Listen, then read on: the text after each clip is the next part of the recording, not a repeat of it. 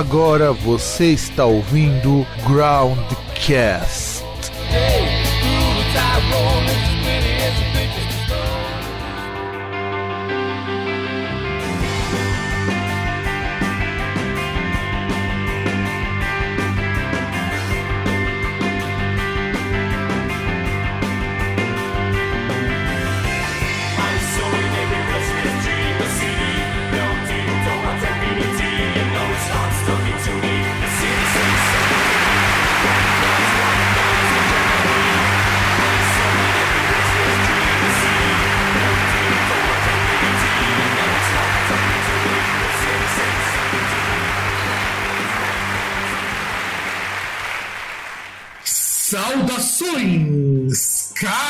Ouvintes, caros ouvintes do meu, do seu e do nosso programa, o Broadcast. Estamos com a minha edição de 2022. Quem sabe algum dia a gente tem até fogos para soltar aqui, mas enquanto não temos, eu sou o Fábio e vai do outro lado se apresentar aí, vai. Não, só teria fogo se fosse para pegar algum arrombado, enfiar no rabo dele e soltar, né? Aí teríamos fogo. Tá vendo? Esse é o César que nunca se apresenta, né? É maravilhoso isso. Não, você não deixou eu terminar, pô. Meu nome é César e o, o meu minuto de silêncio vai pro podcast que me ensinou que tudo em excesso é ruim, inclusive bacon. E que é o, o, o podcast que me mostrou que não importa se fizer um feat aí, fizer uma, uma junção entre as minhas piadas, as do Bruno Aldi do Los Chicos, ou, ou as piadas da Praça é Nossa, ou as piadas do Zorra, a maior piada que vai ter no Brasil esse ano e para os próximos anos é o PCB. Verdade, verdade. E a, gente sabe que, na verdade, a gente aqui no Brasil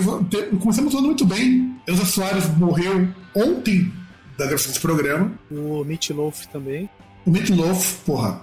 É, é, é só, só, delícia, sabe? Só delícia. Mas eu espero que neste ano todo mundo esteja vivo, saudável e que em 2023 a gente realmente comece o ano novo, uma notícia boa. E, e eu, eu deixo meu compromisso com os ouvintes. Eu vou gravar bêbado em 2023 se nós conseguirmos melhorar essa bosta. E o eu quero ver no para 2023 para frente, quando for lançada a, a, biografia do nosso excelentíssimo presidente Jair Messias Bolsonaro, né, que é Memórias de um Sargento da Milícia. Cara, não, eu, eu, eu, senti essa piada vindo assim de longe o, o, pior é que eu errei, porque na verdade é Memórias de um Presidente da Milícia. Mas eu errei na, a piada. Não, na Memória é de um Presidente de Milícias. Não, é. De milícia. Não, de familícia. De familícia.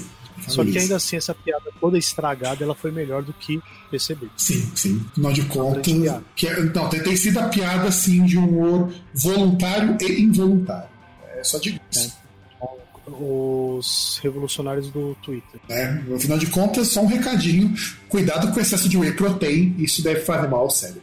É só isso que eu tenho pra dizer. E como disse meus amigos do teste da massa, é esse ano que a gente vai dar muita risada com essas bostas. E assim como nós já começamos falando que esperamos para 2023, vamos fazer previsões desse ano, que é o nosso programa de previsões, que sempre é um, um dos primeiros programas de 2022, do ano, aliás, é um programa do que, que a gente acha que vai vingar e estamos comentando algumas previsões que eu coleto aqui e ali. E vamos começar. É, tem um site do Yourself Musician que ele traz algumas previsões e eu acho até interessante colocá-las porque tem muita coisa bacana para a gente comentar e algumas coisas vão até se repetir ao longo desse programa. Então, não reclame, porque vocês estão recebendo muito pelo que vocês pagam. É, não sei se muito bom, porque as previsões não são tão boas. Né? É, eu também acho. É, lê a primeira série do John Barr, vai. Já que você começou a falar que você tão boas, começa com você, vai. Bom, vamos lá. Ah, cadê? O que tem aqui de previsão? É logo a primeira, do John Barr, ah, que eu tô em cima dela. Então, eu tô em cima dela, só que aqui ele tá vice-presidente de negócios, desenvolvimento de negócios e licenciamento, né? Cara, você não precisa nem ler, eu deixei separadinho isso aqui na pauta, Zé. Não, jovem, na pauta aqui eu não tenho, eu tenho o nome do cara e tá em branco, eu tô vendo aqui no site. Aperta o negocinho que você vê que desce. Então tem uma seta, vai na setinha. Sim, tá, que aí é. É, a previsão, no caso, a previsão dele ela é, é razoável, cara, não, não é uma previsão muito ruim. É que eu tava vendo no site que tinha algumas coisas lá que os caras estavam falando que era. Não, mas tem umas coisas meio nebulosas. Tem muita coisa nebulosa. Inclusive o John é presidente de uma associação de músicos. Aliás, todos os caras são tudo cara pica da indústria, meu. Cara foda. Sim. É, não tem nenhum Zé Ruela aqui, né? Então, assim, que ele falando que principalmente a música esse ano vai ser distribuída em plataformas assim de digitais, né? Digitais assim, no caso plataformas de consumo mais rápido, principalmente no caso assim o Reels do Instagram, o Reels do Instagram, ou TikTok, ou até mesmo o YouTube Shorts, né? E aí fazendo que muitos, muitos artistas é, façam canções menores, assim, né? E coisas assim mais para música de fundo, coisas para viralizar, né? E também tem aí a previsão que não é muito boa, que é o aumento de N NFTs musicais. Né? É, então, vamos começar com. Acho que essas duas previsões são coisas assim. Bem díspares nesse sentido. Primeiro, a distribuição em plataformas de vídeo, né, colocando o que você tentou dizer. Porque assim, licenciamento de música para vídeo não é uma coisa nova. O YouTube licencia música toda direito. Tanto é que muito youtuber pode usar a música da biblioteca de músicas, mas elas na verdade são músicas que o YouTube comprou os direitos. E o cara ele recebe um, um tanto conforme você utiliza a música. E é um negócio bem irritável, inclusive. E só que antes você tinha menos de músicas. Hoje, se você for na biblioteca de música do YouTube, você pode passar a tarde inteira e já não vai escutar todas. É caralho. Só que. É, o que, o que tudo até, até pelo ponto de que o, o, o, YouTube, o Google, no caso, ele também entrou, caso com o YouTube, com uma plataforma de música digital, né? Sim, e aí o. O YouTube... É, não, o YouTube, YouTube Music, né? Que é o YouTube Music, que você pode assinar ele à parte, quando você assina o Edge, você não tem direito a ele. É meio bosta isso. Mas se assina o prêmio, tem os dois. Mas, enfim, e aí, o que acontece? Vamos, vamos falar agora da questão de distribuição nessas plataformas. Isso impacta na indústria quando você começa a ver que as músicas mais novas estão ficando com algo em torno de dois minutos. Isso era até um artigo de um cara na Folha falando que isso era a decadência, não sei o quê. E eu já não vejo isso como um problema, porque olha que coisa engraçada. O tamanho da música entre 3 e 4 minutos e meio, 5 estourando, era um formato que a rádio tinha estipulado que tinha que ser o tamanho da música. Porque se fosse menos de 3 minutos, para você veicular e colocar um comercial não era rentável, não compensava para eles. Porque o cara não ficava tempo suficiente ouvindo a rádio. Tanto é que você vê que punk, punk era ridiculamente curto. Você tem uma proposta anti-rádio. Uma rádio não vai publicar uma música de 50 segundos, que às vezes é menor do que a chamada comercial que os caras veicular. Então. E o TikTok, e aí depois o Quai, o, o YouTube Shorts e o próprio Reels para permitir que você coloque música de fundo. E eu acho interessante porque o que essa juventude tem feito? E os tão jovens assim. Eles incorporam a música à própria construção do vídeo. Sim, o conteúdo, a, a música, ela não tá lá simplesmente como decoração, né? Muitas vezes ele faz parte dessa. Claro, ah, tem até alguns vídeos assim que eles têm um. Todo o contexto ali do, do meme ali e tal, ele gira em torno da música, né? A música é um dos pontos focais. É, somente uns funk de putaria que eu percebi esses tempos, que eu fui fazer uma pesquisa pra, até pra essa pauta, para tentar entender como que é essa dinâmica de música de TikTok, do Reels. Inclusive, vale um programa se eu conseguir arrumar recurso para material para poder colocar, porque é uma dinâmica que eu acho muito bacana. São as meninas, né? Mas não só elas. Porque você consegue incorporar ou incorpora partes da letra, ou incorpora a letra numa versão na sua língua. É, às vezes incorpora questão de ritmo também, coisa do tipo. Sim. Sim então, a, a, assim, no, no, a, a, música, no, nesse caso, não precisa ser a questão de você considerar a obra musical, o sentido daquilo que está sendo tocado, cantado, né? Por exemplo, em alguns casos tem a própria tagging, né? Os vídeos que fazia a pessoa, a pessoa ela tipo meio que interpretava ali a parte da letra, né? Mas no caso tem outros ali que tipo são sons ali, são coisas instrumentais. E aí a pessoa vai lá fazer uma dancinha, um gesto. Uma performance relacionada com a música. Então eu acho assim muito é, interessante famosa performance da, do, da bronha lá que, que tem no TikTok. Esse eu não conheço, cara. Esse eu não conheço. Você quer, quer que mostre? Calma aí, vou, vou buscar aqui. Né, cara, eu não vou conseguir reproduzir o vídeo aqui. Aqui não vai, dar, não vai rolar reproduzir o vídeo. Mas só descreva pro nosso ouvinte, pra ele saber como que é. Ah, o ouvinte ele vai saber que é um vídeo que, tipo, aparece uma pessoa ali, geralmente uma mulher, aí vê uma música ali instrumental ali, né? E aí, tipo, a menina faz os gestos assim, tipo, como se estivesse fazendo um, um, riff de bateria, sabe? E aí depois ela coloca uma mão uma mão assim é, fechada embaixo, a outra fechada em cima, e no ritmo da música ela vai batendo assim. É, realmente. Entendeu? E aí depois ela termina. Aí depois ela chega um momento lá e ela para. Então, e isso eu acho que é assim, interessante como eu falo na ideia de performance, porque isso traz alguma coisa pra música, e aí você citou mesmo a Bagging, que é um cover lá do do pessoal do. Não, é uma música do, dos caras lá do. Ixi, qual que é o nome da porra da banda? Não, cara, pior que a gente fez o programa pra falar desses bosta e. É, não, não, falou, falou da música lá que, assim, comparando com outros. One Hit Wonders aí não era tão ruim, né? Se eu, se eu ouvindo o restante da obra, e a gente esquece o nome. É o Maneskin. É o Maneskin. Então, o pior não, o, o, o, pior não é isso. O pior é que é o seguinte: o Maneskin só virou o estrondo que virou. Que Bag é um cover, não é dele, é um cover que eles fizeram. De outro grupo, acho que um grupo sueco. E aí, isso impulsou, catapultou a carreira dos caras, assim. Não que os caras não iam estourar de um jeito ou de outro, sabe? Não é que eles não iam estourar, iam, mas. Mas viralizou de uma forma. Sim, o TikTok ajudou muito. É, foi potencializado. Né? Assim como muito grupo brasileiro, os caras têm viralizado com isso, e eu acho ok. Agora, a questão dos NFTs é que eu acho foda. NFT é a maior trambicagem possível, porque. Olha que coisa, coisa curiosa. Eu lembro quando eu falei para você sobre NFT, e você não tinha nem muita ideia de como que ele funcionava. E acho que as pessoas não têm muita ideia até hoje mais ou menos como funciona, porque é um bagulho muito confuso. É, então, porque eu até, assim, eu pesquiso algumas coisas, tento dar uma olhada nessa parte de criptomoeda e tal. Mas, cara, eu sempre vejo o pessoal falando em NFT, eu olho assim e falo, cara, mas, porra, isso não faz sentido nenhum, tá ligado? Aí você vê, ah, não, porque tem esse negócio aqui que custa não sei tantos, e é mó dinheirão, você fala, cara, desculpa, deixa eu, deixa eu ver outras coisas aqui, não vou perder meu tempo com isso. Então, o que acontece é o seguinte, eu falei, explica até com uma amiga minha que também é contra NFT, mas ela fala que é difícil de explicar. Eu dava tentando explicar mais ou menos como funciona o NFT, porque eu falo, conceitualmente ele é simples.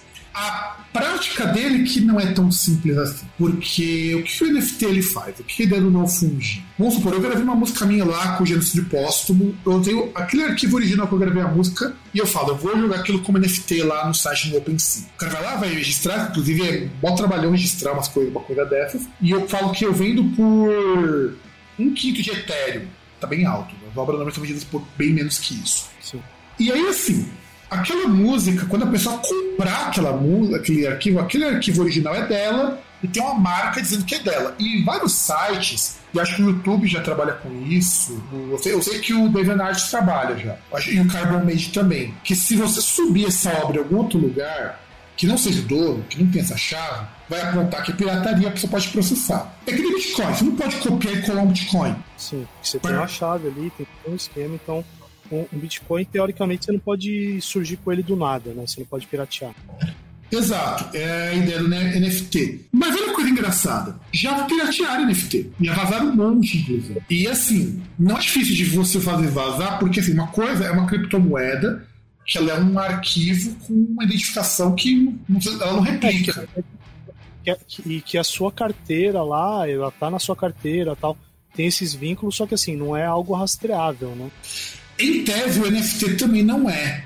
Só que o NFT, por exemplo, eu tenho um desenho, que nem, se eu não me engano, tem um jogador de futebol aí que o cara ficou putaço porque ele comprou um monte de NFT de macaco e piratearam. Eu acho certo, porque também é uma bosta aquele negócio. Não, eu acho isso horrível.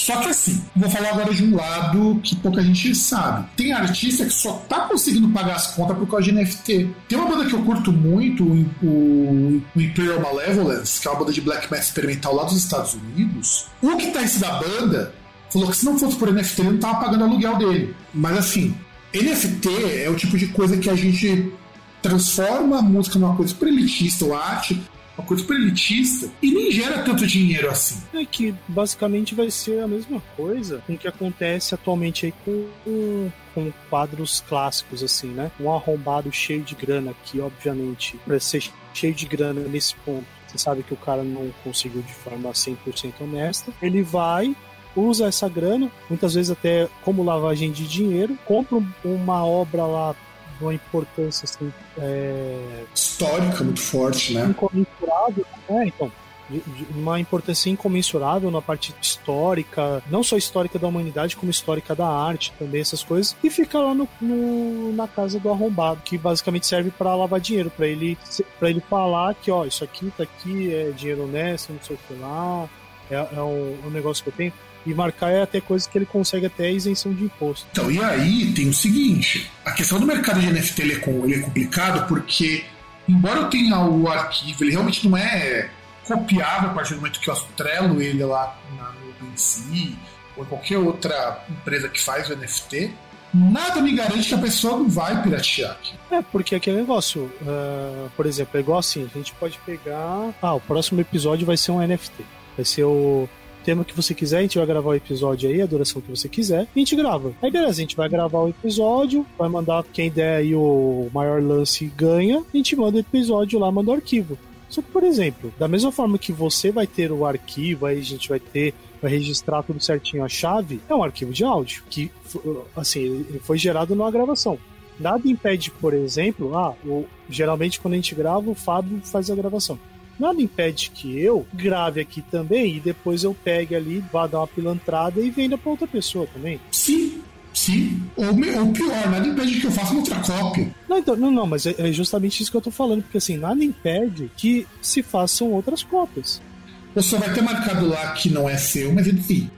Porque é, é igual assim, traçando um paralelo, assim, só para talvez ficar mais fácil, é, é, mais ou menos como a questão que você tinha antigamente de pirataria com fita cassete. Que, tipo, por mais que, ah, CD não dá para copiar essas coisas, cara, coisa mais fácil do mundo era você piratear por fita cassete. Você tem um CD player, você toca, você tem um aparelho que tem o gravador cassete, você toca de um, grava no outro, dá a fita pra outra pessoa e tchau, acabou. Não, e assim, eu, o NFT tá numa pira tão grande que hoje as pessoas estão até, por exemplo, eu tô vendo 10 cópias de NFT de uma obra possível já fazer. Você tem limita a quantidade de cópias que eu quero que a pessoa tenha. Então, cada cópia a pessoa tem que comprar como se fosse um objeto físico. Eu estou gerando escassez de um produto que não é escasso. É muito estranho isso. Nada impede que qualquer pessoa que tenha comprado qualquer um desses de liberar. É dela. Então, assim, e se já tem jogos que funcionam como NFT. Eu, isso aí não vai virar, cara, de verdade. O que. Primeiro que você restringe muito o acesso à arte. Eu entendo que os artistas têm que ser pagos, muito bem pagos, inclusive. Mas você precisa mudar a dinâmica do negócio no lugar de você tentar apelar para uma coisa que já, já assim, não dá tanto dinheiro assim quanto as pessoas acham que dá. A verdade é, que, na é verdade, assim, começa. A, a lógica da a, a, dinâmica do mercado é que tem que mudar, né? Porque você tem um intermediário que não produz, né? Porque até a dinâmica assim do, de mercado fonográfico em relação à produção da música ela mudou bastante. Você tem muito a questão do, do, do, artista, que às vezes ele tem o estúdio dele, o cara ele é artista e ele é produtor musical, então muitas vezes até para ter uma obra assim que seja musicalmente interessante, é mais é melhor para ele ele participar ativamente da produção, às vezes até ele sozinho, em vez de ter um cara que a gravadora é, designa para isso, né? O cara vai lá, o cara vai gravar, o cara tem o estúdio dele, vai usar os instrumentos dele, tudo tal, não sei o quê o, a gravadora ela vai entrar com distribuição, talvez, isso pensando no mais, mais a parte de licenciamento, né? A gente fala hoje em dia, licenciar aí para plataformas digitais e tal. E só que ainda assim quem ganha o grosso do, dos royalties é gravadora. É, então. E essa dinâmica precisa mudar, porque se essa dinâmica não mudar, NFT não vai servir muito. Até porque vai chegar uma hora que as gravadoras também vão apostar em NFTs. E é aí que o jogo fica pior. E aí vamos lá. Nicolas Salamone, ele também tem uma previsão que eu acho muito bacana, deixa eu comentar, que é músico como produtor de conteúdo. Ele não é mais o artista, ele produz conteúdo, o conteúdo que ele produz serve para divulgar a música. Isso é muito forte no TikTok, por incrível que pareça. Não só TikTok, né? Instagram também. Não, mas no TikTok é mais forte. Nesse sentido, o TikTok é, é invencível. Tem umas meninas que eu conheci do Soft Coach, porque elas pagaram propaganda lá no Instagram, né? Que elas usam muito o TikTok para divulgar a música delas. Tanto que elas já conseguiram turnê na, na Inglaterra, passando do Canadá. Elas começaram gravando tudo em casa, porque estava no meio da pandemia e a outra banda delas tinha acabado. Então, assim, tudo mina, mina novinha, deve ter no máximo 21 anos. Então, assim, e claro, eu sei que o Reels tem muito disso daí, ou o próprio, o próprio Instagram, mas é mais forte no TikTok. Nesse sentido, é muito mais forte. Mas é, é isso que é curioso. O Instagram, para quem é músico e paga, é uma plataforma muito, muito rentável. Eu consigo muitas vezes mais, mais respostas para as matérias de música que eu coloco no Instagram do que eu coloco no Facebook sem pagar. Então, quer dizer, não é difícil. E assim, não é incomum que os músicos divulguem, ah, eu vou mostrar um trecho de música tal, eu mostro o cara tocando. É tudo que ele tá produzindo. Live, tem muito músico que faz live, aí, aí nesse caso o Instagram ganha, porque live no Instagram é fácil de se bombar. Quer dizer, não quer dizer que é fácil bombar uma live, mas o Instagram é muito mais fácil de bombar uma live do que o YouTube. O YouTube você precisa ter algum nome para bombar uma live. Mas sem contar que o YouTube ainda tem a questão da propaganda, né, cara? Isso que eu acho que mata o YouTube. Porque, tipo, você tá lá de boa, você tá vendo, e, e, por mais que vão falar, ah, mas se você tiver no PC, você coloca o complemento ali, e aí você tira a propaganda. É, só que porra, você pegar a live, principalmente assim, você pensar no mundo globalizado, que às vezes você pode estar vendo uma live de um artista que está lá no Japão, ou seja, a live está ocorrendo 9 horas da manhã, e não necessariamente você está na frente de um computador para ver aquele negócio, você tá com o seu celular na mão, então, um, nem sempre você vai ter esse negócio. Para celular não tem esses bloqueadores de propaganda do YouTube. Cara, então, você tem, tá vendo mas qualquer... não, não é fácil de usar. Tem, pior que tem. Mas não é fácil não, de usar. Não, é, aquele negócio assim, não tem, eu tô falando o seguinte. No computador tem, você vai lá, você baixa um complemento, papo no navegador, acabou.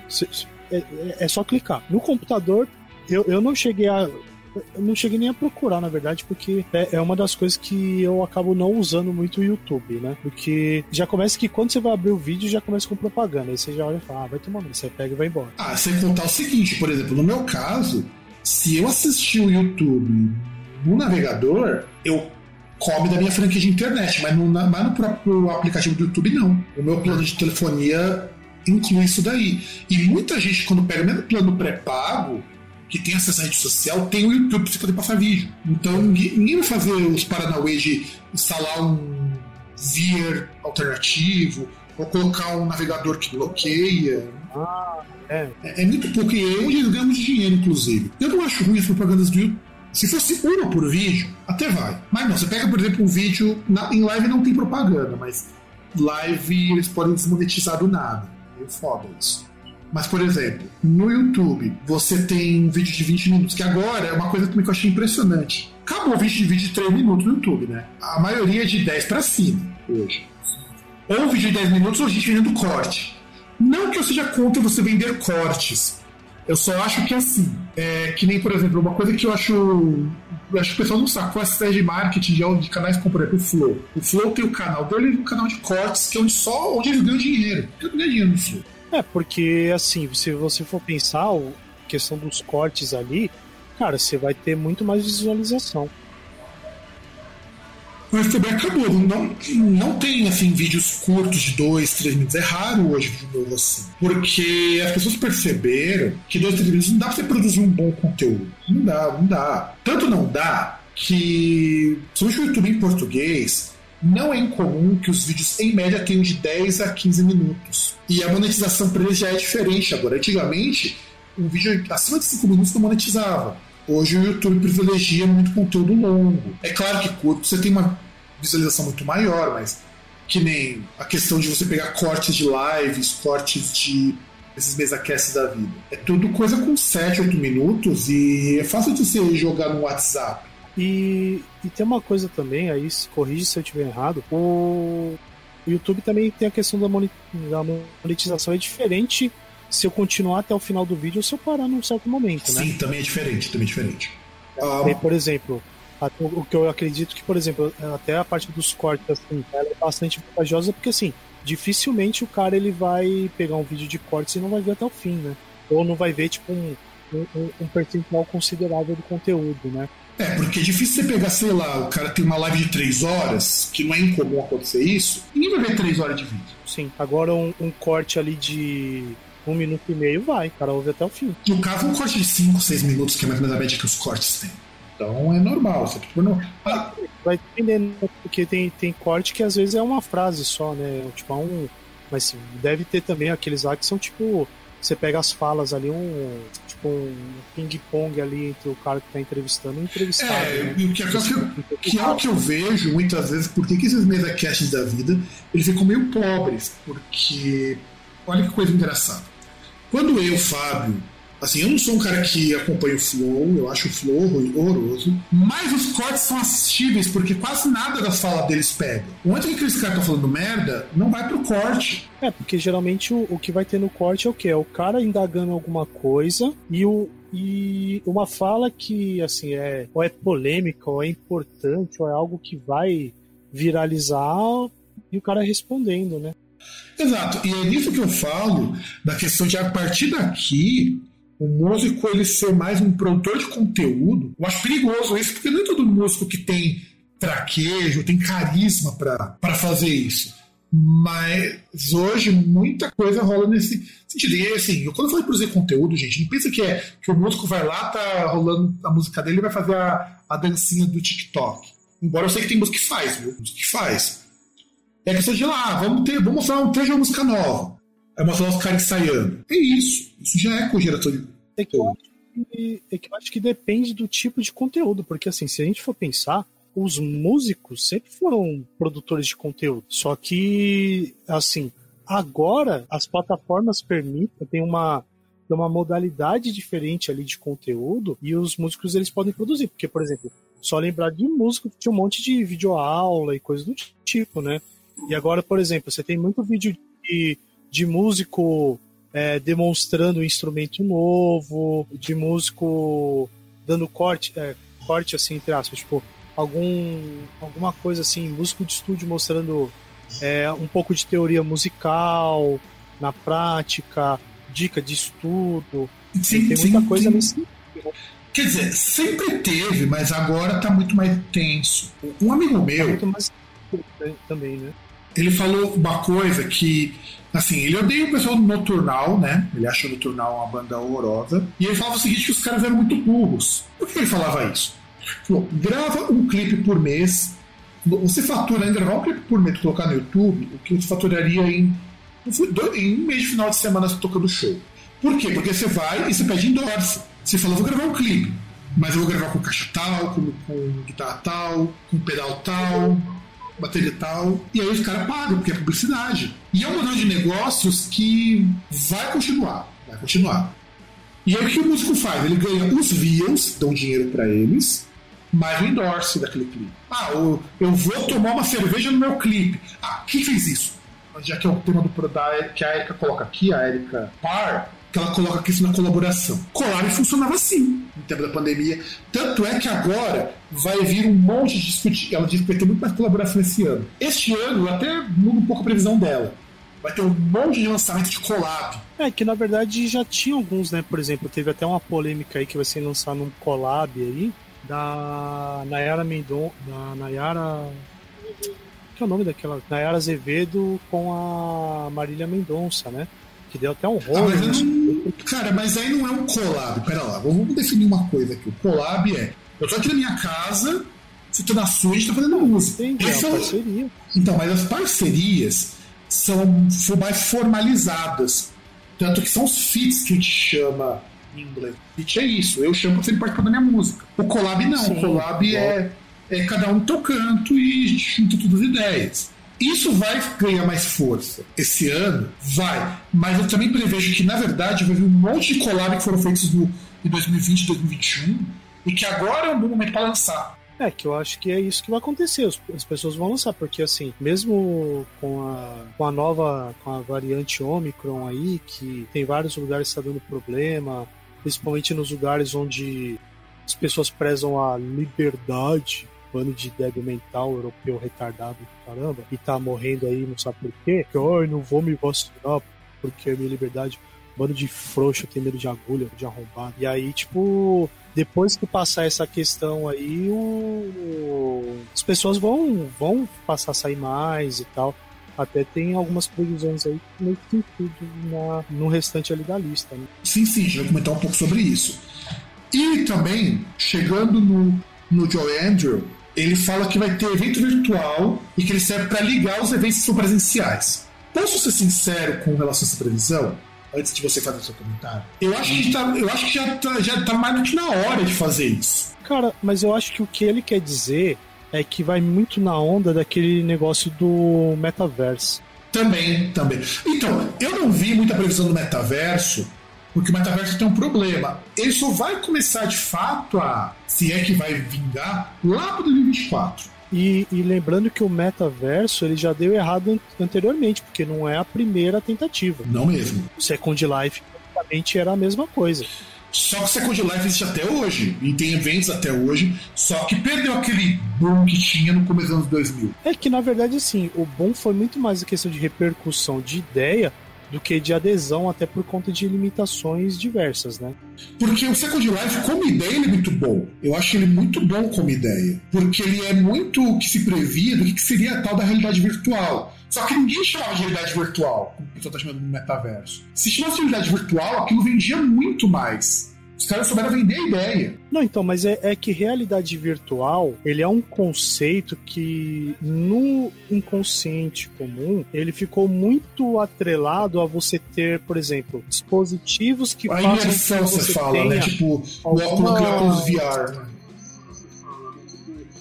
A imersão. Não só isso, mas as percepções sensoriais além de uma. De uma tela, a, né? Além não, não de uma tela, mas além de uma experiência passiva. Entende? Porque, por exemplo, o, a questão do VR, você não tinha só o VR. Tinha alguns pontos que você tinha o, o, o óculos, você tinha a luva. Por quê? Para você poder interagir de uma forma mais natural com o, o ambiente virtual. Então, assim, é, é que esse é um problema que é, é, um conceito que acabou ficando muito enraizado nas pessoas, que é essa questão de você porque assim, pra você falar, ah, mas é realidade virtual, mas eu tô aqui igual num jogo normal, ué, o que eu tô fazendo aqui no Second Life é a mesma coisa que eu faço no CS. Eu não chamo CS de realidade virtual. Então, mas o Second Life tinha muito mais possibilidades. Você podia comprar terreno, não, fazer show, ter performance. Trabalhar no, você poderia viver no Second Life, né? Tanto que tinha. Você tinha. Não. Você tinha lojas, inclusive, né? Tinha cara que vendia coisas, por exemplo, você tem o seu espaço, sua casa no Second Life, você podia comprar casa, terreno, você podia comprar móvel. Tinha gente que tinha escritório e trabalhava no Second Life. Então. Sim. E por isso que eu falo, ele é um conceito de realidade virtual que não soube se vender. Então, porque, por conta dessa questão do conceito mesmo. É que a, o conceito é que acaba atrapalhando. Porque é, é, é, é meio assim, como é que eu posso dizer? É, anticlimático, sabe? Você chegar e falar, ah, eu vou fazer realidade virtual, mas a verdade é você simplesmente vai sentar na frente do computador, de uma tela, e ficar mexendo com teclado e mouse. Tipo, você não tem evolução na interação. Não, não, tudo bem, eu concordo. Mas não então, deixa de ser realidade virtual. No fundo, no fundo, é como você mesmo colocou. É o primeiro metaverso que foi tentado realmente Second Life. E que, assim, conceitualmente ele é muito bom. Mas mesmo o metaverso sim. não vai ser muito diferente disso. O pessoal já tá até aceitando que vai ser tipo uma coisa tipo Team, sabe? É que, na verdade, depende, né? Porque o... a galera que está bancando isso e que pode ganhar muito dinheiro com isso, tá dizendo que vai ser basicamente uma extensão da própria vida, né? O, o Marquinho o Marquinho lá tá falando que vai ser a. Não, não, não, não. O próximo passo na evolução humana. Não, não. O que eu já li sobre isso de artigos bem sérios, inclusive, é, é menos. Inclusive, o pessoal já tá achando que o metaverso vai flopar até 2024. Ah, cara, espero que não. espero que não dê certo mesmo, porque só de ver quem tá por trás já é uma coisa que já traz preocupação. Então, e aí voltando com a ideia dos collabs. O Collab, eu entrevistei o Ricardo Linassi esses tempos, talvez até o programa dele já tenha ido pro ar, e o disco que lançou recentemente foi um disco de collab. Ele pegou um monte de música de outras pessoas que já existiam, as pessoas mandavam para ele, ele dava um jeito de incluir essas músicas, só a gente conversar com as pessoas sem se encontrar. Porque o collab não é tipo, eu chamo pra você gravar uma parte. O collab é a participação na construção do objeto. É meio foda. É, que até, a, a, até tem um. Agora você me lembrou de. tem os vídeos assim de Reels, TikTok, que é isso, né? Que tem uma galera que pega uns vídeos ali que bombam e meio que faz um, um lado a lado, né? Um, um split screen ali e tipo meio como se ela estivesse interagindo com aquele outro vídeo, né? Não, um exemplo de Geralmente collab. sim. Ah, o Instagram permite que você faça uma postagem com outra pessoa de conteúdos que são feitos por duas pessoas. Só que ali não é exatamente um collab, ali pode ser muitas vezes até mesmo uma parceria, que é algo mais próximo. Então, é, é, é, que é meio estranho, porque assim, porque ele é um collab que na verdade não é. Como é que eu posso dizer? Por- Porque não é um collab, porque assim, basicamente é, por exemplo, ah, você fez um vídeo ali, vamos supor, reproduzindo um diálogo, sei lá, um diálogo de um filme, um diálogo do Stallone Cobra. Aí eu pego o seu vídeo e eu faço, e eu coloco a minha imagem lá também, lado a lado, tipo, dialogando com o seu vídeo. Assim, pra você é um collab, só que basicamente sim, você não tá ativamente, você não foi consultado, não foi nada, mas é um collab.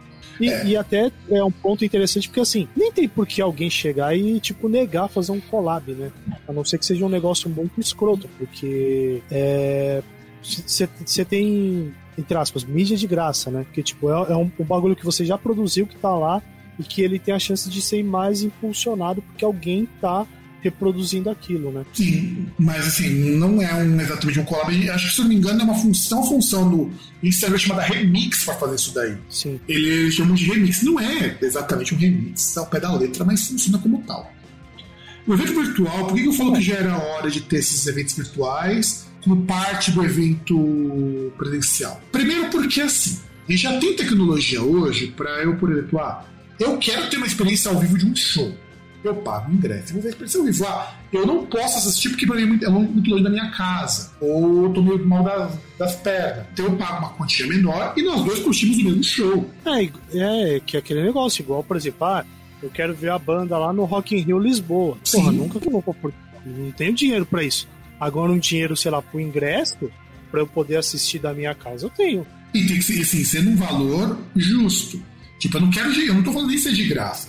Eu pagaria uns 30, 40 reais pra ver um show num lugar que eu nunca conseguiria ir. Isso faz muito sentido, tipo assim. Porque você não tem limite de espaço. O problema que vai ser agora é.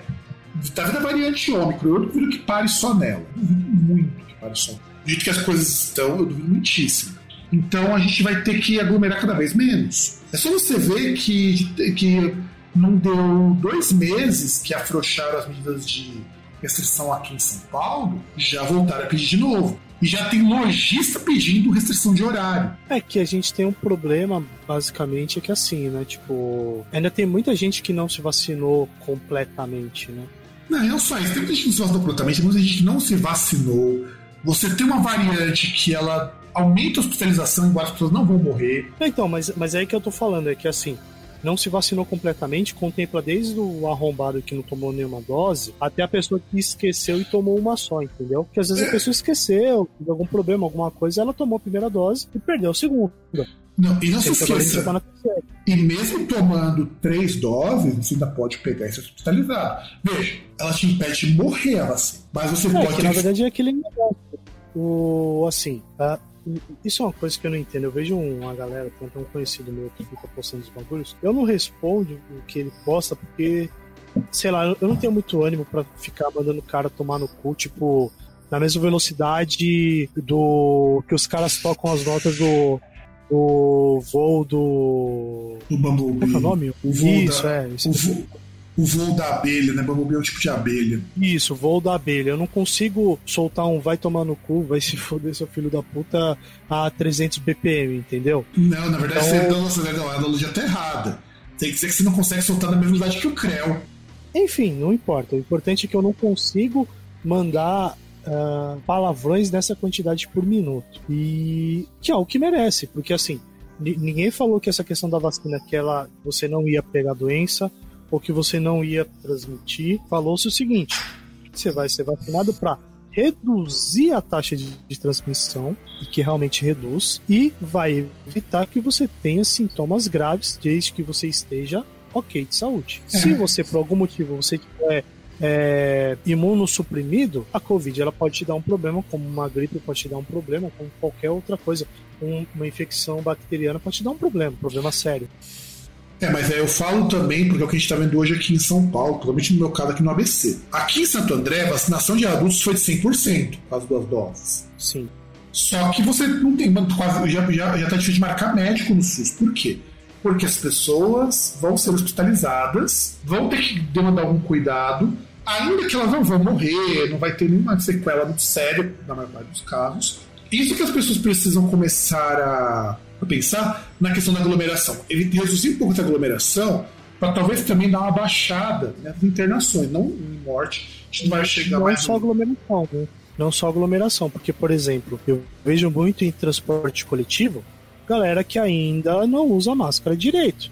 Tanto que teve até um caso aí, foi ontem no, na CPTM, não sei se chegou a ver. Vi. Teve uma briga entre, entre os seguranças lá terceirizados e uns caras que estavam no trem, porque pela versão que, que disseram ali, os caras eles estavam com é, bom, é, comportamento indevido. Eles estavam causando. Eles estavam causando. Eles estavam causando, mas pode ser qualquer coisa. Mas entre outras coisas, o, eles tinham sido. É, tinham pedido para eles saírem do, do trem, descer na estação lá, porque eles não estavam usando máscara direito. Ah, os caras acharam ruim e foram sair na porrada com a segurança e tomaram pau. O único momento que eu vou apoiar a segurança do, do, de CPTM é só nesse.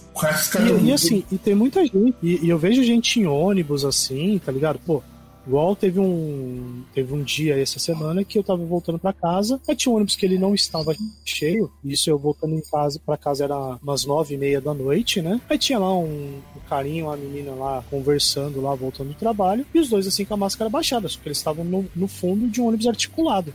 Então, quando que o, cobrador ia ver isso para mandar, para mandar eles botarem a máscara? Nunca, tem como ver.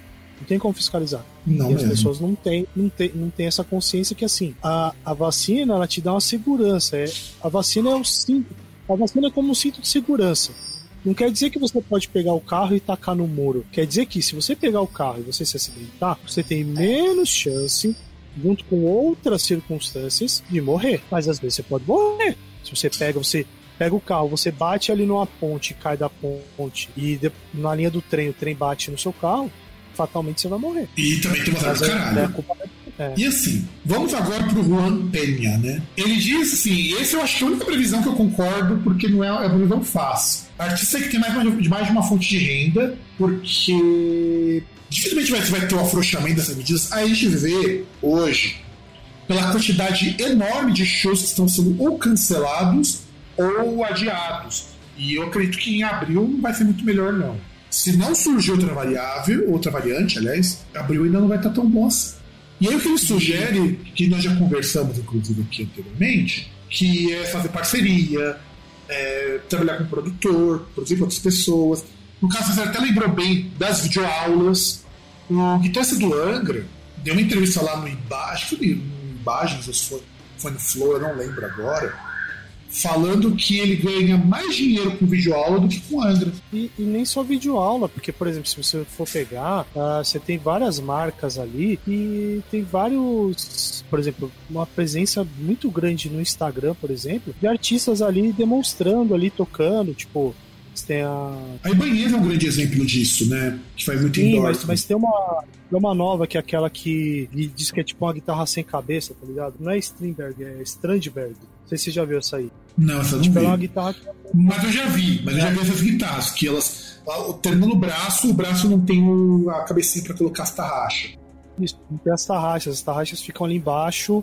Você faz o ajuste como uma microafinação, né? Na verdade. E é caro uma guitarra dessas, inclusive. Cara, na verdade, é. Vou nem falar nisso, eu vou falar nisso depois, mas. É, e assim, você tem vários artistas que aparecem com essas guitarras e tal, e aí.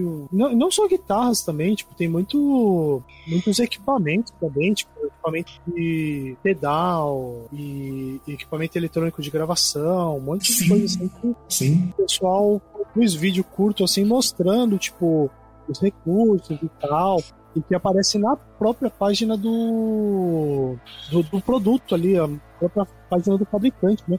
E essa questão da, do show, até uma coisa que não vai voltar muito, porque até tem um, um pouco do efeito de Djokovic, né? Do, do, cara que se recusa a se vacinar e se ele mete um gato, as pessoas vão correr atrás e o cara vai acabar sendo deportado, igual ocorreu com ele, né? É, então, isso é uma coisa importante para ser lembrado. Já teve, inclusive, com o Opes, com o Igor, que são dois grupos de metal assim, bastante foda, que os caras mandarem músico embora porque os caras não querem se vacinar. O, eu não, sei se, não lembro se foi o baterista do Opes, ou um desses músicos assim, o cara, o cara falaram, ó, tá fora porque se vacinar, a gente quer fazer o nosso, nosso turnê é, norte-americano. O, o, Igor, o cara, antes mesmo de começar a sair do show, falou: não, o cara não quer se vacinar. Foi muito bom ter você aqui, mas rua. Porque isso é verdade, isso até pode entrar nas nossas previsões. Não digo Brasil, mas isso com certeza vai rolar aqui mais cedo ou mais tarde, mesmo com esse boss na Dance, de você ter gente que não vai poder pisar no país para trabalhar. Porque quando você vai fazer show, você conta como trabalho tem visto de trabalho. E você, então todas as regras que se aplicam a trabalhadores se aplicam aos músicos. Inclusive eles recolhem imposto, é, tem todo um, um rolê aí. E em países onde você está pegando mais pesado com essa coisa da barreira sanitária, você pode ter certeza que vários vão fazer isso, principalmente na Europa, e o cara assim, ah, tem um membro da banda que não quer se vacinar. Aí a banda vai ter vai ter que decidir, olha, a gente mantém esse cara ou a gente manda embora e faz o show sem ele. E eu duvido é, que vai ter banda que vai bater o pé e falar, não, eu vou quero ficar com o cara porque nós apoiamos o cara sem filho da puta. Não, o pior é o seguinte, porque assim, não faz sentido a banda manter o cara porque o cara ele vai gerar um custo adicional pra banda, né? Porque, tipo, se o cara não. Por exemplo, ah, o baterista, vamos lá, por exemplo, pô, o cara é muito legal, a gente vai manter ele na banda. Né? Beleza, mas quando você for para os Estados Unidos, você vai ter que contratar um baterista, caralho. E aí? O, o, baterista que você vai contratar, ele não vai cobrar uma merreca. Por mais que, porra, o cara vai tocar com Opeth, então é uma puta de uma chance. Mas o cara, tipo, você vai continuar pagando o outro carinha que tá na banda e você ainda vai pagar um outro cara que vai ter que fazer o trabalho dele porque ele não pode é, estar ali trabalhando porque ele não quis se vacinar. E aí é o. E, e assim, e é uma coisa que, por exemplo, no Brasil eu acho que vai acontecer mas numa questão assim é, dividida, né? Por exemplo, vai ter lugar que o cara ele consegue tanto, vai conseguir tanto ter acesso a uma casa de show para para assistir o show, quanto trabalhar lá sem o passaporte é, sanitário, como vai ter gente que não vai ter, vai, vai ter lugar que, por exemplo, o cara vai chegar, sei lá, o cara vai chegar no Rio Grande do Sul, o cara vai conseguir tocar. Aí vai chegar em São Paulo, por exemplo, aí vai tocar em Piracicaba. Em Piracicaba ele consegue. Aí chega na capital São Paulo, ele não pode. É, porque ele tem que ter a provante. E aí o cara. Não, e o pior é o seguinte, é capaz. Assim, é, é um bagulho que é escroto, mas é maravilhoso, que vai chegar num ponto que, tipo, o cara ele vai chegar no ponto de quase tocar e falar: Não, você não vai poder tocar, esvazia a casa, foda-se, vai todo mundo embora. Não, mas pode deixar porque o cara. Você contar o seguinte: tá começando em São Paulo, mesmo, não, ainda mais porque agora é obrigatório, você exigiu passar, você exigiu comprovante de vacinação. Sim. A partir do momento que a casa de show exige isso, de quem entra, exige quem trabalha. É, que na verdade, sim, vai exigir de quem entra, né? Independente de quem for. Então é isso.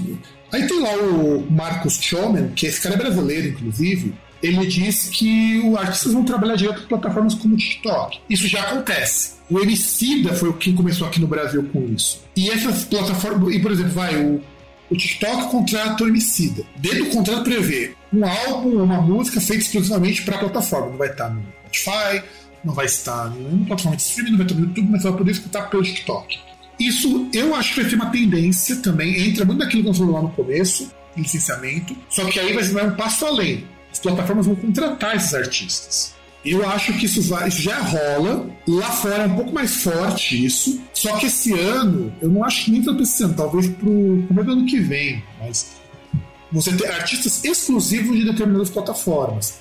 E é aí que o serviço de streaming vai ter um probleminha. É, que na verdade é aquele negócio. Né? Muito, muito do artista no TikTok, igual a gente falou, parte muito da iniciativa do artista de manter conectado com o público dele ou até alcançar novos públicos nessa plataforma, né? Mas é provável, bem provável que realmente tenha essa contrapartida do, da plataforma buscar os artistas, né? Como já está fazendo, como já está fazendo. Então por isso que eu acho que essa previsão é bem ok. A Cristina Cano, que por que parece não é brasileira, ela fala com a, o seguinte: o cara que produz vai ter que trazer o ouvinte para participar do processo junto. Isso também já acontece. Por quê? Tem gente lá fora que tem o Patreon. O Neobleviscaris, por exemplo, é uma banda que sobrevive por causa que tem o Patreon. Os caras, assim, claro que os caras fazem show, quem paga o Patreon tem desconto nos shows, ou pode assistir alguns de shows e tudo mais, mas é assim, os caras na banda Patreon. Então os, então, os ouvintes têm acesso a as demos, podem opinar, falar o que eles acham. Então, essa coisa de experiência musical, ela tem que ser uma coisa mais integrativa. A Bjork fez até um jogo para isso. E eu acho que a tendência, ainda mais por causa do metaverso, é você tentar trazer essas coisas. Dá pra gente até aumentar um pouquinho mais. Eu lembro eu acho que foi no League of, World of Warcraft, que uma banda tocou no evento. Acho que foi o Metallica, se eu não me engano. Não lembro agora, já tem notícia sobre isso, mas faz um bom tempo. E teve também no no Free Fire. E assim. Ah, Free Fire eu não lembro, eu não lembro quem foi, mas. Então, e aí a gente sabe que isso, esses são exemplos de coisas que já acontecem. Vai ter uma intensificação, porque agora a gente tem uma coisa: muitos desses novos artistas são pessoas que estão em contato com a comunidade. Vou dar um exemplo. Saiu um vídeo eu assisti, cara, o vídeo é bem legal até. Eu não esperava isso. O Lucas Inutilismo, ele fez um vídeo mostrando quais foram os hits de 2021. Com ele cantando, ele banda. Só que você imagina que ele faz um medley de uma porrada de música e a banda e ele vão acompanhando os ritmos. Então, tem Lil Nas tem lá o Maneskin, tem um monte de banda que fez muito sucesso, ele vai cantando e vai alternando, cara, é um trabalho do cacete. Isso aí é participativo, porque o fã pode ir lá, é, ver o making off, provavelmente quem contribui com alguma coisa, ver outras coisas ali e por aí vai provavelmente eles puderam escolher a playlist, né? Por exemplo, ele, ele pode ter dado uma lista e falar, cara, essas aqui são é a lista da, dos sucessos aí, a gente vai fazer um, uma parada aí com isso. Diz aí quais são as melhores. E aí ele pegar, por exemplo, as 10 melhores, as 10 mais votadas e fazer isso, né? É que no caso, acho que, música acho que na música dele são 23 músicas, é coisa pra caralho, mano. Mas assim, é, funciona, é bom. E no nível de produção que eu não esperava de um youtuber brasileiro, viu? Não estou dizendo que os caras são ruins mas tá muito acima do padrão YouTube. Ou que nem, por exemplo, um amigo meu lá, o Júlio Vitor, que faz música lá pro RPG do Selbit. Outra forma de participação também. E muitos artistas vão relutar contra NFT. Lógico que vão. Cara, NFT só dá dinheiro para quem tem dinheiro. Vamos ser sinceros? Se eu, Fábio, lançar um álbum em NFT, ninguém compra essa bosta. É. Então é isso que eu digo. O Kevin Browner diz que os artistas vão ter que começar a lançar coisas mais constantemente e começar também a produzir mais vídeo. Isso também já acontece com artistas do tipo. Você tem muito isso acontecendo com funk, você tem muito isso acontecendo com alguns artistas de pop americanos que os caras lançam single atrás de single. E quando você vai ouvir o disco inteiro, o disco já foi disponibilizado antes. Então, isso não é novidade. Isso já vem acontecendo faz uns bons anos já. É, que tem cara que, por exemplo, se você vai ver o disco do cara, tem disco ali, de um, tem música de um período ali de dois anos. Tem, tem, tem, música ali que bombou, por exemplo, dois anos atrás e tá ali no disco ali pra inteirar 10 faixas. Né? É, é, mas por aí. E o Chris Hodley, ele diz que pouca gente, né, tanto artista quanto ouvinte, entende como o NFT funciona, isso é mais do que claro, a gente até falou sobre isso, que, que, tem que ser explorado o campo da NFT, não vai ser explorado, vai por mim, e o uso de criptoativos dentro da indústria musical. Na verdade, é isso que eu nunca achei que isso fosse acontecer, mas as criptomoedas, os criptoativos, eles é, pegaram, né? As pessoas. Tanto é que a Visa está oferecendo um cartão para você poder deixar Bitcoin ou qualquer outra criptomoeda e poder usar no dia a dia. Inclusive um cartão feito de metal. É, que, na verdade, ele, ele, traz uma ideia ali, assim, quer queira, quer não, que é interessante para as pessoas, da mesma forma que você tem plataformas digitais aí que permitem que a pessoa ganhe em moeda estrangeira, o que, por exemplo, você pensar num país como o Brasil é super interessante, também tem essa questão de você poder, é, até porque a criptomoeda tem bastante cripto agora de jogo também, né? Sim. O cara sim. pode ganhar jogando. Então, assim, se o cara, às vezes, o cara pode. O cara é, às vezes, o cara ele faz live ali, quer, ou ele quer trabalhar com, com a Twitch, por exemplo.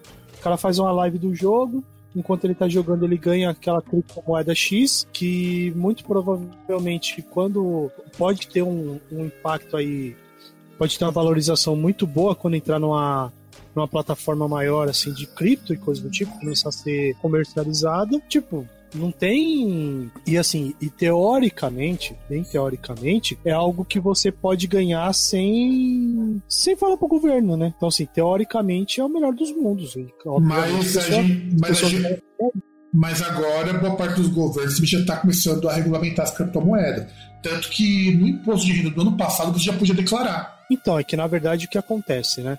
Você tem plataformas, mesmo as que estão fora, por exemplo, você tem uma plataforma que é uma das maiores do mundo aí de criptomoedas é a Binance. Por exemplo, você pode operar com ela e você pode depositar em real e comprar criptomoedas e tal, ou comprar o equivalente deles ali que tem paridade com o dólar. Você pode comprar várias moedas, você pode ter comprar dólar, você pode comprar outras moedas e ter na sua carteira virtual e aí usar.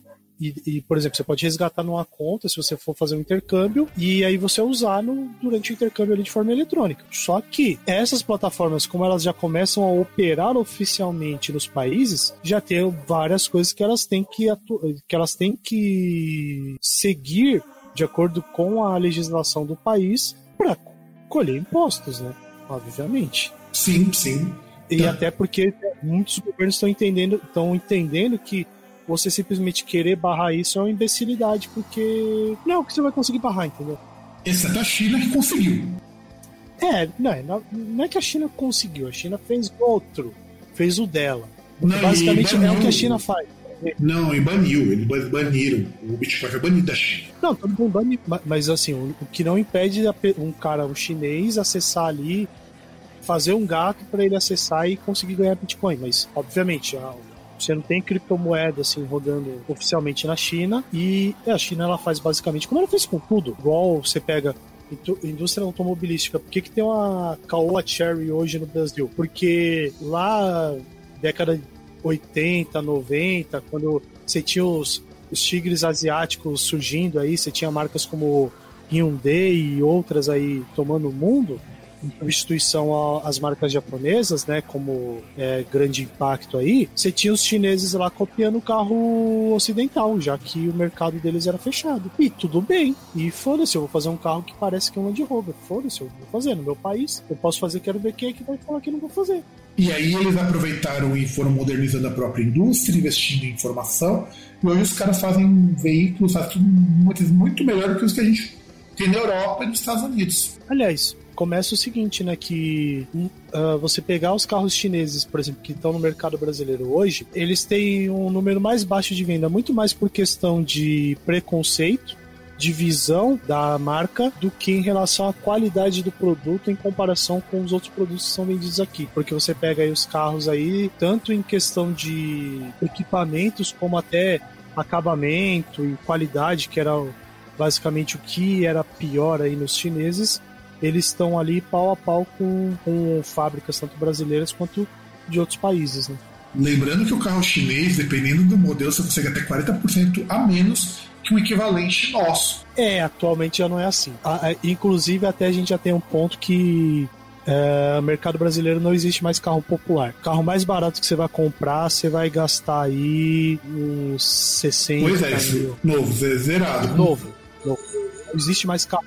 Até o SUV dos compactos já é mais 50 mil. E aí, vamos lá para. Agora, as últimas previsões, elas são meio que repeteco de muita coisa que a gente já disse, então eu vou ler por cima e vai comentar só alguns pontos que a gente não comentou. Então lá, Music Business Academy. O TikTok se tornará mais dominante, isso é fato. O instrumento de música será uma tendência, nós já comentamos isso, é fato. O uso cada vez maior de artes animadas em serviços de streaming. Isso é uma coisa que o Spotify é, inaugurou na metade do ano passado. Você pode colocar animação nas capas e nas músicas. Você pode até colocar vídeo, a pessoa está assistindo o teu tua música, você abre o celular e tem o vídeo tocando. Eu já vi algumas bandas, inclusive, fazendo isso. Já vi algumas bandas fazendo isso, é bem legal. Eu tiro porque é, o vídeo fica muito lento, por causa da nossa conexão, eu gosto. É, Mas... e também ele vai consumir mais dados, né? Sim. Que o, que o negócio que eu vi isso era com podcast, que com a questão dos mesacasts aí, tem, ó, tem alguns que tem no Spotify, só que você tem a opção ali para economia de dados, quando você estiver na rua, de você desabilitar ali e, para consumo de dados você só, é só puxar o áudio, né? É, você tem monetização por meio de doação e financiamento coletivo, nós já comentamos até isso no caso do Melvin Viscaris, né? Mas não somente isso, a Amanda Palmer vive disso também. Ela tem um Patreon que, ela, claro, ela posta foto, ela posta arte, faz uns paralelos ali que funcionam. A vontade de, do público por grandes shows, nossa, cara, isso, o pessoal parece que tá seco para ver qualquer show. E não é só que. Ah, mas na verdade já tava antes, né? Só Só lembrar uma coisa que a gente comentava que eram os preços absurdos de shows e muita gente ia em shows aí com recorde de público. Você pensando no Brasil, por exemplo, né? O, o cara, cara pagando 800 conto numa porra de um show, né? Então, é. Eu, gosto. Não, é com gosto. É o que eu tava explicando para um camarada meu quando. Sabe que, a, inclusive, é uma previsão que a gente vai poder até colocar aqui nas previsões que é artistas passando por rebranding, né? Que vai acontecer bastante ano que vem, esse ano. Mas assim, quando eu falei para ele que, por mais que o pessoal fale que o rock morreu, a banda, uma das bandas mais é, rentáveis, musicalmente falando, é Metallica. O Metallica, no ano de 2019, com turnês, ele estava em terceiro lugar. Cara, é, é, que eu acho que esse ponto é muito mais questão de clickbait do que. Sabe? É, é, é, é assim, tem, tem pessoas e pessoas, né? De qualquer profissão. E tipo, você tem muito, você vê até aí, é, principalmente notícias assim, textos que você vê pra internet, ou que tem preponderantemente na internet, que tem muito do cara pegar no título e querer colocar algumas coisas chave assim para gerar mais atenção e para chamar para chamar mais atenção. E... Não, a gente, a gente até falou, sim, a gente até falou no programa sobre a salvação do rock, que essa coisa de o rock tá morto não é de hoje que se fala isso. E eu fico vou dizer o seguinte: o rock no mainstream talvez não esteja tão bem das pernas, mas em 2019, nos Estados Unidos, a banda de turnê mais rentável, que rendeu mais dinheiro, foi o Rolling Stones. O Metallica no mundo todo conseguiu arrecadar mais dinheiro do que o BTS. E, e aí eu fico falando, beleza, a rock tá morto porque não passa no, na rádio, não sei o quê. É aí que entra o grande lance do rock o pessoal só escutar música antiga. E, e na verdade é aquele negócio, né? Música que, como ela tá. Ela é absorvida pelo, pelo mainstream já, ela faz parte do mainstream. É, é, é, o tipo de música que, por exemplo, você vai falar, ah, na rádio não tem. Ah, porque eu, quando eu vou no baile ninguém toca. Beleza. Mas tipo, vai estar tá na propaganda, vai estar tá em um monte de coisa ali. Tipo, não, tá e, no, no não, não, não, eu falo o seguinte por exemplo. Ó. Vamos supor que você pega o cara que é funkeiro, que só escuta aqueles funk pornográficos. Você pode ter certeza que ele escuta alguma coisa do Nirvana, alguma coisa do Metallica, alguma coisa do Rolling Stones. Ah, escuta. Eu já vi gente que escuta essas coisas, gosta de muita coisa do, do Iron Maiden, mas gosta preponderantemente de black metal. Claro, Não, mas... se você for comparar, a pessoa gosta mais de de funk do que disso, mas tipo, gosta de black metal e de funk. Então não, e assim, que, que são estilos mais da nossa esferas tipo black metal, coisas mais específicas, realmente vão estar fora desse povo. Mas eu pego essas bandas grandes, cara. Eu tinha um amigo meu, cara até tinha grupo de pagode. E o cara achava Black Sabbath do caralho. Aliás, Black Sabbath, outra banda que muito dificilmente alguém não conhece e escute. Porque são músicas com tanto tempo de existência que o público delas não é só o público do rock. E, e às vezes são músicas que até a pessoa é, tem muito daquele lance da pessoa já ter ouvido em alguma situação, mas ela nunca se tocou que ela ouviu. É, exato. É, eu pego sempre pelo exemplo. É igual acontecia anteriormente com música erudita. De tipo, você conhece uma, uma canção ali, por exemplo, uma Por Elise, só que você não sabe o nome. Mas você já ouviu em filmes, já ouviu um monte de coisa. Não, e eu, eu nem pergunto da música erudita, porque na música erudita tem uma questão aí que ela já é fora da, da realidade de muita gente, da nossa, ela é muito fora. Mas se a gente ou escute alguma coisa e goste, ela não, é, tá nessa realidade, mas o rock não tá fora dessa realidade. O rock talvez não esteja assim. Quando acabar o Iron Maiden, quando acabar o Metallica, quando acabar o Aerosmith, não vai ter quem tá no lugar. Isso realmente vai ser ter. Aí você pode dizer que o rock morreu. Quando você não tiver nenhum desses artistas vivos ou produzindo música. É, se bem que vai ter alguma coisa, vai ter uma galera que vai misturar funk com rock né? Sim, mas, não, mas aí vai ser outra coisa. Não, vai, ser outra coisa, mas vai ter algo que vai. É assim. Não, isso eu vou, eu, eu vou deixar pra comentar isso bem mais pra frente foram as nossas previsões, porque tem uma coisa que saiu depois que eu fiz essa pauta que eu vou querer colocar aqui, que entra um pouco nisso que você está falando. É, e aí nós temos mais gente ensinando música online, o César já começou inclusive introduzindo isso. E os artistas vão ter experiências, a gente já falou isso anteriormente. O pessoal do Disc Makers, é, recuperação dos de shows. O pessoal está cansado da pandemia. Fato, já comentamos sobre isso, só estou pincelando aqui. É, é, na verdade, a indústria de entretenimento diferente no total, né? Porque, por exemplo, igual o cinema, como li, quando liberou, a galera foi em peso. Mas, pessoal, mas, tá, pessoal mas tá deu uma esvaziada, viu, cara? Deu uma esvaziada. Eu fui duas vezes no cinema nos últimos tempos. Na primeira vez que eu fui, tava cheio. Na segunda vez que eu fui, metade da sessão no máximo. Então já, já deu uma. Então, mas eu acho que também tem a questão da de limitação de capacidade, mas, por exemplo, é, é, é, o entretenimento no geral, como além parte de restaurante, essas coisas, é possível que quem sobrou se recupere porque as pessoas estão muito na fissura para voltar a ter a vida normal. Eu concordo, eu concordo. E aí o Bandcamp começar a vender NFT é, na verdade, eu não duvido que eles vendam, mas eu acho que vai ser difícil de você. Que enfim, eu conheço o Bandcamp, não é o foco da plataforma esse tipo de coisa. Não duvido que rola, mas não é o foco deles. O Bandcamp, ele funciona. Tanto que o Bandcamp é mais rentável para artista do que o Spotify, por exemplo. Sim. Não, o Bandcamp, ele quase que ele funciona uh, um pouquinho assim, como se fosse. Não, não assim exatamente o Patreon, né? Mas ele funciona de uma forma ali de tipo do cara vai lá, você tem o, artista que você gosta e de você ficar ali e comprar e tal dele direto. Sim. Né? Ah, ele funciona é, como um tipo, marketplace, é, se você parar pra pensar. Ele é quase um marketplace. Exatamente. E, e olha que não era nem o objetivo dos caras do Bandcamp que ele ficasse tão grande assim. Mas ficou porque a plataforma é boa, é fácil de trabalhar. Não, então... e, e, a plataforma em si, você pro player, tudo lá, ele é, ele tem uma facilidade, tem várias vantagens assim que para quem vai ouvir, para quem vai consumir é muito interessante. Pra gente que produz conteúdo, eu preciso colocar um player de um disco. Você tem, eu sempre procuro a versão dele no Bandcamp.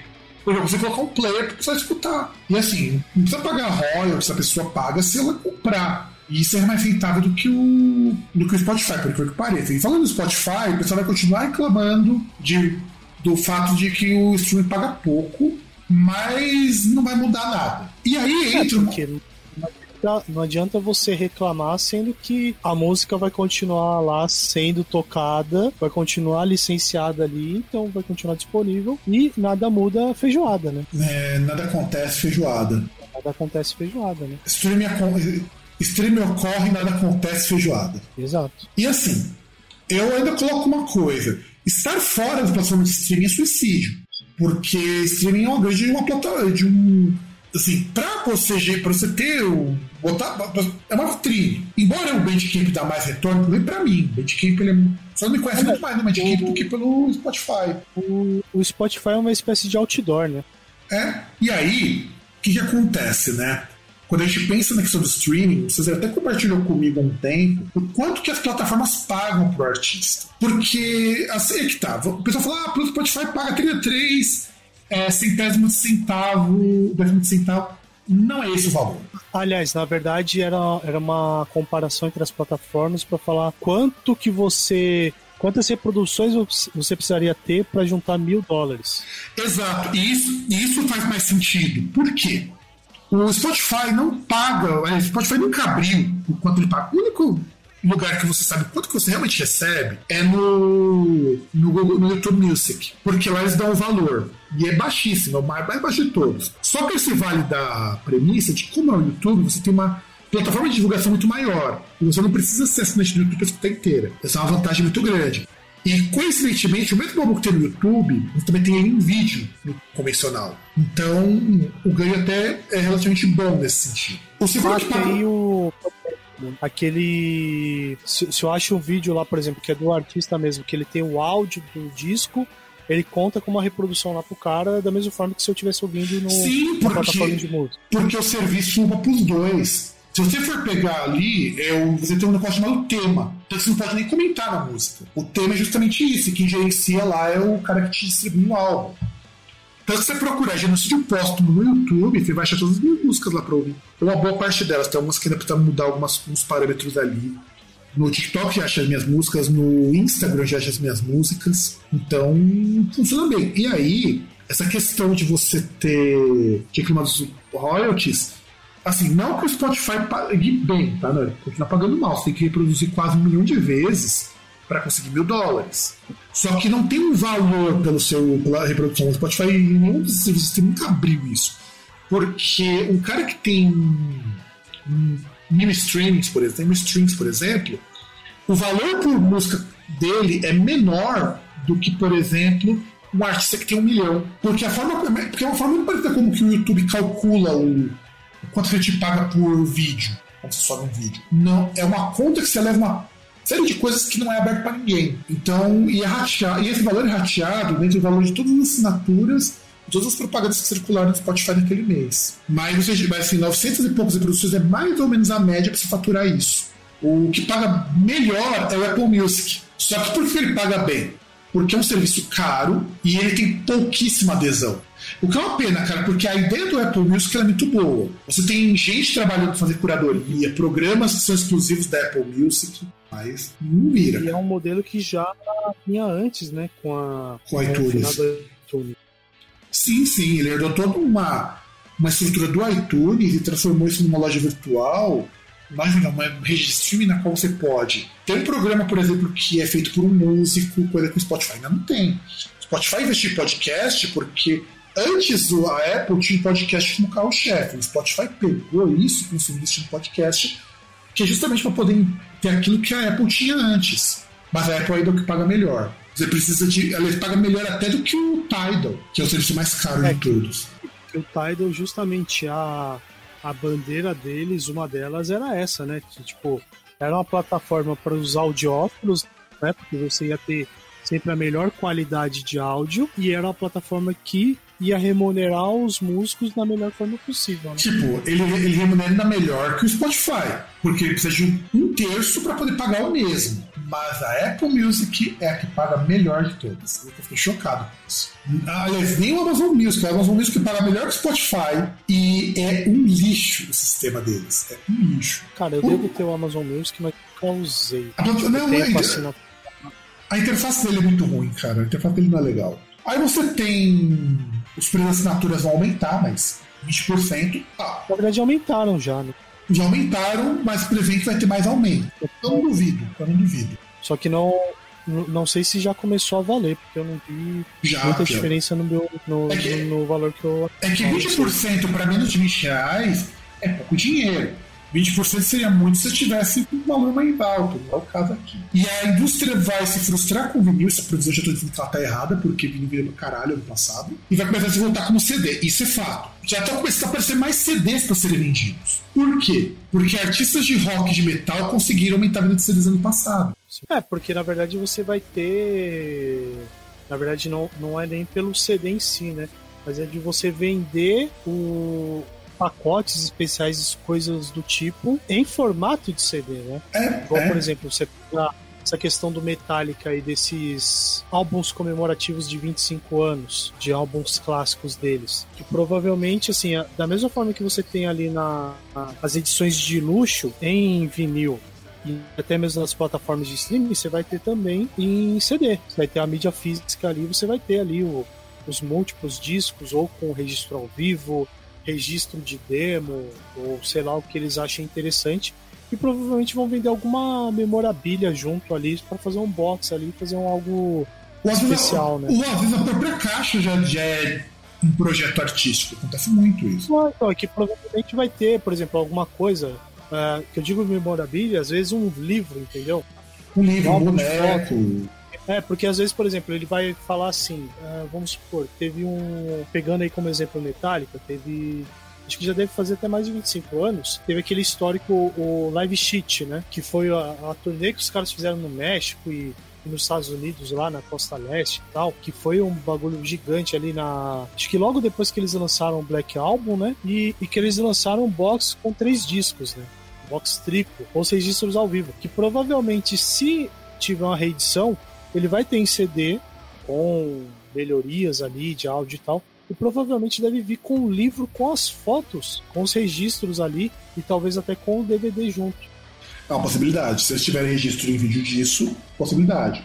Deve ter também, porque tem muitos dos clipes que você tem da época do Black Album são de shows dessa turnê. É. E aí, Vamos ao BBC. Do BBC rapidinho, porque muita coisa repetindo, então nem coloquei ainda, acabei colocando coisa que repete. Artistas que vão voltar do ostracismo, como a Janet Jackson, que realmente sumiu. A Janet Jackson foi ostracizada depois daquela, daquele show que mostrou um peito. E eu não entendi, não entendi o porquê disso, cara.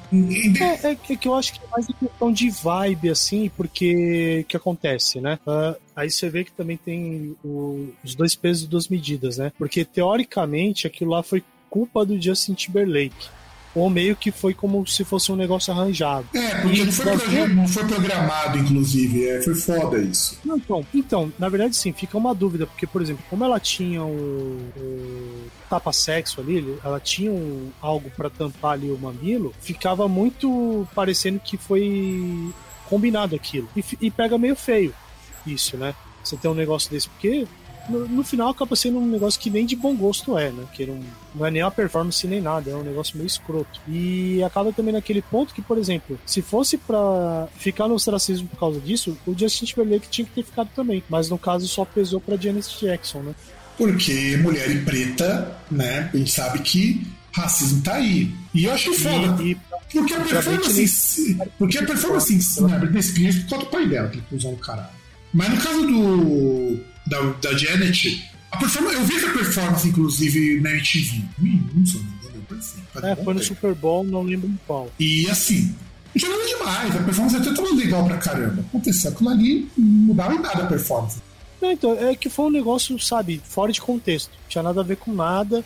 E assim, de qualquer forma que você olhe, o cara fazer um bagulho daquele com a mina é ridículo. É ridículo. E se foi algo que combinado, é ridículo também, porque não tem sentido nenhum. Mas eu acho que não foi. A ideia do, tapa, do de tampar os mamilos é normalmente para eles não marcarem a roupa, né? Ah, sim. Ou às vezes até por questão de queda acidental, né? Porque como era um negócio ali mais leve, né? Poderia ocorrer a questão de cair e tal, mas aí se cai, ela tá ali, ela levanta ali e vida que segue, tchau, né? E aí vai ter esse retorno, eu acho que esse retorno de muito artista que não lança nada há tempo. Assim, isso é uma coisa que já aconteceu em 2019, em 2020, em 2021 e vai acontecer em 2022. Na verdade, essa é a nossa é, previsão recorrente, né? Porque nós já previmos isso há alguns anos e, e é o que vai acontecer, né? Porque, assim, vai passando o tempo, principalmente sim, vai passando um tempo que tem uma banda ali que ela fica inativa, e principalmente você chegando em datas comemorativas de discos importantes, shows importantes, aquela banda ela vai acabar ressurgindo, a não ser que tenha alguma treta, alguma coisa muito séria, vai, eles vão se juntar e vão fazer alguma coisa. É, exato, exato. E aí vai ter retorno de shows ao vivo, nós já falamos muito sobre isso, e o lançamento de grandes discos no mainstream. Isso aqui eu quero comentar bem rapidinho, também você também bem rapidinho, César, pra gente não se estender muito. O que acontece é, foram dois anos em que a indústria musical foi segurando, segurando, segurando. Esses discos que vão estourar no mainstream tem que ser lançados esse ano. E ponto. Que na, que na verdade são discos que, que se você for ver, já uh, vai ter disco que está sendo é, produzido aí há uns dois, três anos. Que são coisas que eram para ter saído em 2010, que estavam perto da conclusão e que acabaram não tendo essa, essa conclusão e também ou não sendo lançados e por aí vai, por conta da, da pandemia, né? Por exemplo, só para citar os artistas de mainstream, tem o Arctic Monkeys, que vai lançar disco, a Cardi B, a Camila Cabello, a Grimes. Isso foi canções que não tem data definida ainda para lançar. O próprio Megadeth, que a gente sabe sei lá quando que vai sair, já estava pronto esse disco. Aí teve o câncer do Mustaine, aí depois teve a pandemia. É, pronto, pronto não tava porque teve todo. Tava tendo aquela questão da seleção do baterista, né? Baterista? É, do baterista. E depois teve a saída lá do. É é, então, tinha aquela questão eles estavam ainda vendo quem ia ser o baterista, né? Mas estavam gravando, na verdade, acho que foi muito mais questão deles segurarem o quem foi? era o nome, né? E, Não, e depois é... essa questão do Ellefson lá que que mostrou o Que é, eu, eu queria falar de outra forma, tipo, ele foi querer exibir o microfone. E aí você tem também, ó, de artistas que já estão mais ou menos definidos que vão lançar. Tem o Block Party, que é uma banda que também já tá sumidaça. Nossa senhora, faz tempo que eu não ouço esse nome. Você vê, né? O Correio de Cambria. Não, claro, Correio de Cambria. Então, Hayden James, o Hayden James, então o Jack White vai lançar coisa nova. Aliás, Jack White faz muito tempo que não lança nada porque tá missão da gravadora, né? É, que aí ele mudou de. fez mais ou menos igual o Justin Timberlake, né? Ele mudou de ramo. Então aí por isso não, não, não veio lançando coisas, né? Lembrando que o último lançamento do cara, o cara fez um trabalho assim de marketing fudido. Foi assim, fenomenal o trabalho que ele fez para vender um disco novo primeiro disco dele. Foi a. Não, não foi aquele disco com aquele super grupo dele, não? Não, é o Jack White, Jack White mesmo. Não, então, Só... mas o. Não, Jack não. White. No, aquele negócio com aquele super grupo dele, o, que tinha o cara do Led Zeppelin, mas não sei quem. Não, não, não, não, não. É. Esse foi outra coisa que lançou, inclusive lançou antes disso. Não. Mas o Jack White foi aquele que teve o single, foi lançado em vinil, que vendeu tudo em menos de uma hora. A gente já noticiou isso no dia, no época que lançou, que era pra, pra lançar a gravadora ah, dele, a Third Man. Foi, foi foda, foi foda. Ah. O primeiro disco solo dele foi isso, e ele conseguiu trabalhar de marketing ferrado, ferradaço com isso. Agora vamos para as nossas previsões, né? Primeira coisa, a primeira previsão que eu quero colocar, a Megadeth vai lançar um disco bosta. É só isso que eu tento colocar a primeira previsão, que nem tá aqui e tinha que ter escrito. Será? Cara, assim, eu, eu, eu tenho uma grande incógnita. Por quê? Uh, isso a gente falou até no fim do ano passado. Falando. Eu acho que depende muito de como ele vai utilizar as peças que ele tem disponível. Porque ele tem uma. Ele tem um cara na banda. Claro, tem outros, mas tem um cara na banda que se ele souber usar o potencial dele, se ele não ficar com estrelismo, o, a música do Megadeth tem muito a ganhar, musicalmente falando. Tem mesmo. As letras podem ser uma bosta, mas musicalmente tem muito a ganhar e tem muito a enriquecer a música do Megadeth. Concordo. É mas, mas eu ainda acho que vai ser uma bosta. Eu já, tô, eu já estou prevendo isso. Aí não vai ser dessa vez que nos tem. Retorno dos grandes shows ao vivo. Isso eu acho que vai rolar. Aliás, não sei quando, mas vai rolar ainda Eu, assim, eu, eu chuto aqui no Brasil começando pelo Lollapalooza, porque, olha só, você nenhum, nenhum desses festivais foi desmarcado ainda. Você tem o Primavera Sound, você tem o Rock Hill, você tem o, o próprio Lollapalooza, tanto aqui quanto lá fora. Eu tô tentando me lembrar o nome de um do festival que voltou só dois dias, que vai ter até a a participação lá do, da Pablo Vittar, eu esqueci o nome do festival. Porque o festival toca tudo, vai, vai ter de Pablo Vittar na Intimeio. O negócio é, é foda. Eu, eu iria, inclusive. Então, assim, vai ter essa volta de grandes festivais e aí você tem grandes shows. O Brasil já tem confirmado a Iron Maiden. Se não me vai ter Metallica. Já tem datas, inclusive. Então, esses grandes shows vão voltar. Essa é a minha previsão. A não ser que dê uma zica Festival muito... Festival e. É esse? Qual? Sarará. Não, é o Festival dos Estados Sarará. Unidos. É o Festival dos Estados nos Unidos. Estados Unidos? É nos Estados Unidos. Eu... Mas ó, você já vê bem, já tem um festival também anunciado no Brasil. Vai ter a volta desses, desses festivais. Vai ter show grande. Vai ter esses dois shows que eu falei. Provavelmente vai ter muito show de K-pop. Então, quando a gente vai falar sobre a questão de, de voltar a grandes shows, de voltar a grandes festivais, eu não acho que é assim, que vai voltar tudo de uma vez. Ah, o Coachella, agora que eu vi aqui o Coachella. Sim. Ah, que aí é histórico, né? Não, o Coachella é um puta festival, cara. Só que assim, é um festival que você então, tem... Ele é um festival que já é estabelecido, né? Inclusive, tem um documentário no Netflix que conta a história dos festivais. Inclusive do Coachella. Eu acho que vale a pena te assistir pra gente fazer um pipoquinha aí na Netflix. Não vou lembrar o nome do documentário, mas eu sei que tem porque eu assisti eu achei muito bom. E, inclusive conta por que, que o Woodstock 98 foi um fiasco. E aí os shows eles vão ser mais caros por conta dos protocolos sanitários.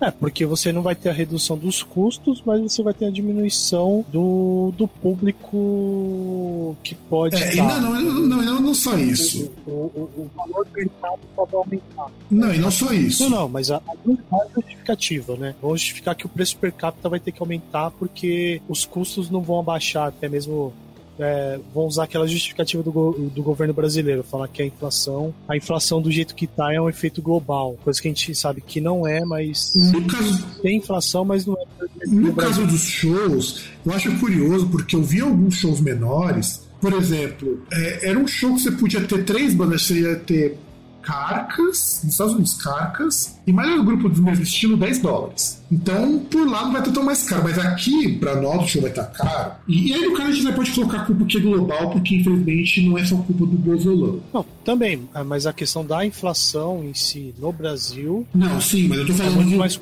eu tô falando do preço do show. Só sim. Porque o preço do show é impactado primeiro pelo câmbio. E a gente precisava, assim, com quase 6 reais o dólar, e todo show, todo evento é cotado em dólares, eventos internacionais, e mesmo alguns nacionais também tem alguma coisa que o dólar influencia por conta de custos de equipamentos, coisas, isso embute. E aí você tem alta de energia elétrica, alta.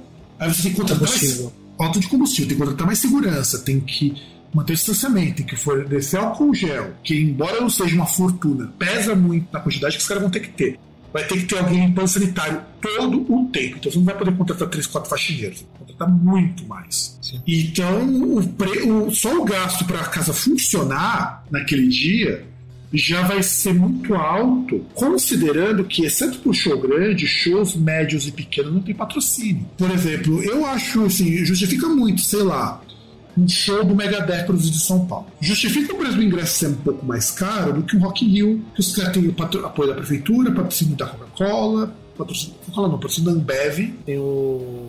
Tem a Lei Rouanet. Não, mas ele já não usa mais. Isso aí deu rolo, não vai usar. Deu um rolo isso daí, no ano retrasado. E aí você tem patrocínio de um monte de marca, marca de cigarro, marca de. A Monster patrocina muitas dessas coisas. Então, só de patrocínio. E sem contar que já é um, que é um evento que não tem como flopar, né? Que é um evento que quando lançar os ingressos ali, vai ter dia que nos primeiros, nas primeiras horas já vai esgotar. Eu chuto nos primeiros minutos, de verdade. Não, primeiras horas eu digo você pegar numa média Não, todos os dias. inclusive. É, então, é, é, todos os dias tem razão. E outra, nem todo mundo vai comprar o completo. Ah, mas isso aí nem todo mundo comprava. Isso aí é, é, é meio que o padrão no Rock in Rio. Tinha gente que, a- até mesmo por conta de ser no Rio e tal, por exemplo, tinha muita gente de São Paulo que comprava para um fim de semana, para um dia específico. Sem, Ah, vai comprar para sexta-feira. ah, sem contar que você tem a cota das empresas que fazem é, roteiro turístico. A pessoa vai lá, vai ficar num hotelzinho barato pra poder ver o show, voltar pra lá e depois ir pra casa. Que é o que eu faria, inclusive. Não faria bate-volta, não, cara. Tô mais na idade de fazer isso, não. É que na verdade é muito mais a questão do cara ver, às vezes, um hostel, né?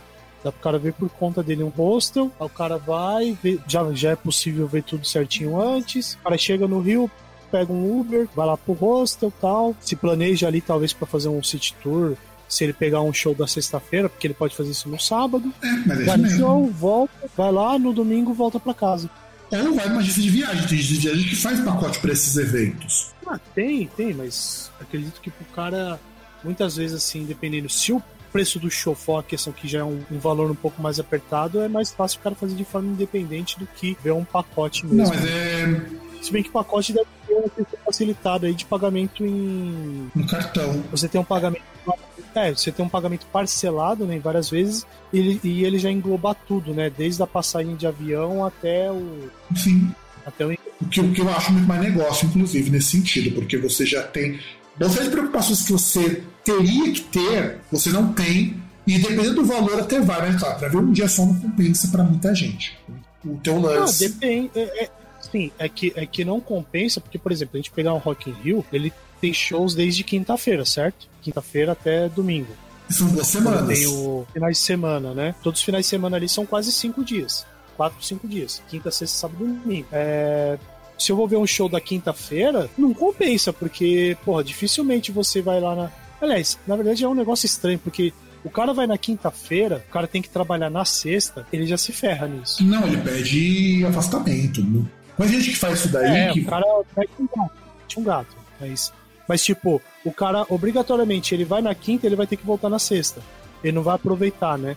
Coisa que já é diferente, por exemplo, se o cara vai ver um show, um show da sexta ou do sábado. Porque o cara, ele vai num dia, ele já pode ficar o outro dia, pelo menos aproveitar alguma coisinha e depois ir embora. Sim, sim, sim. É, a gente ainda vai ter se reclamando do streaming, que a gente já falou aqui, uma previsão nossa também, pelo menos uma previsão minha. Mas as coisas não vão mudar tão cedo. Porque. É, porque você tem que estar no streaming, tem alternativa. Não, e assim, a gravadora nem é tão mais rentável se você só vender esse CD. Então. Às vezes você pode ficar CD parado por anos. Então é complicadinho isso. Vai ter um agravamento de restrição, isso eu prevejo, porque a gente está vendo isso agora. Eu chuto que lá para abril vão liberar geral. Liberar geral. Não, e, e, e até porque é aquele negócio, né? Tem muitos países que ainda você tem a baixa cobertura vacinal por vários motivos. Desde países mais pobres, porque né, Israel tá dando terceira, quarta, quinta dose, e outros países estão dando isso, bando de filha da puta, enquanto na África tem país que não tem nem. não deu nem a primeira dose para todos os idosos, né? E, ou, aliás, não deu nem a primeira dose para todos os profissionais de saúde. É, mas é, mas é isso mesmo. Tem país na África que tem 1% de cobertura vacinal. Que é aí que entra a questão da restrição que eu tô falando para vocês. Porque por conta dessas filhas da putagem, é claro que tem muita gente que precisa ir para a África a trabalho. Tem empresas na África, principalmente África do Sul. Então, abril vão liberar tudo, guardem bem isso. Se eu espero estar errado, vão liberar tudo. E no mês seguinte vai surgir uma variante. É certeza, por quê? A gente só vai conseguir erradicar essa pandemia quando todo mundo, no mundo todo, estiver vacinado. Porque a gente vive num mundo em que as pessoas precisam se, transpor, se locomover para outros lugares.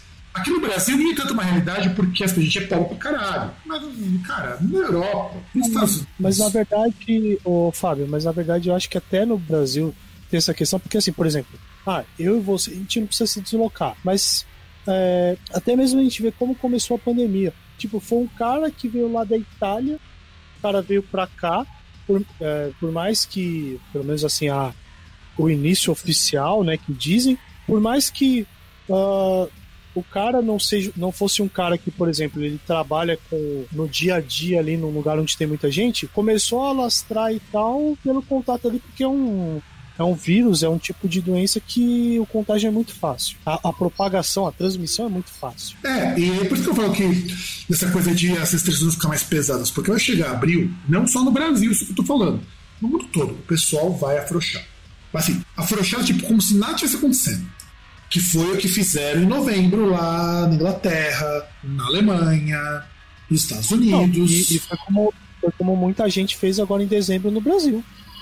Não só novembro, na verdade, já a partir de agosto, mais ou menos, quando já tinha um pessoal que estava sendo vacinado com a Coronavac, principalmente galera lá perto de 18 anos, que tipo já tomou a primeira dose, passou um mês e já tomou a segunda.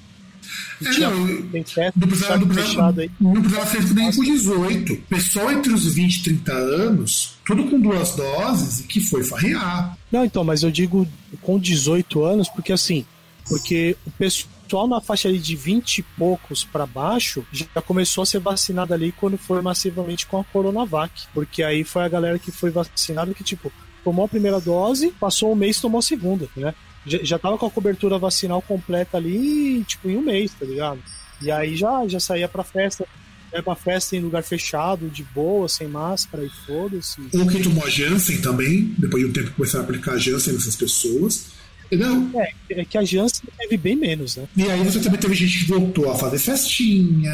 Aqui, aqui na frente da minha casa mesmo. É, a gente não gravou semana passada porque tava tendo festa aqui na frente da minha casa. E assim, as pessoas abusaram. Eu, pra vocês terem uma ideia, eu vi o, a última vez que eu vi o César pessoalmente foi quando eu fui na casa dele no mês de dezembro. E a gente já aglomerou com três pessoas. É, que aí a gente combinou e tal. E Entende? Três lá, pessoas, três pessoas, gente. Eu vejo um amigo meu indo pra lugar com 20, 30 pessoas. Tipo, você vê. Só questão de ver coisa de rede social, cara. Você vê festa em lugar fechado aí com. Você conta abaixo aí 300, 400 pessoas. E assim, eu, eu não julgo essas pessoas porque, assim, seria culpa só delas se a gente tivesse um sistema que falasse, não, você não pode e funcionasse. E isso não é só no Brasil. No todo é essa bosta. Nesse caso, é essa bosta. É só você ver que começou a estourar os casos lá fora e vir para cá. Então não é um problema só nosso aqui.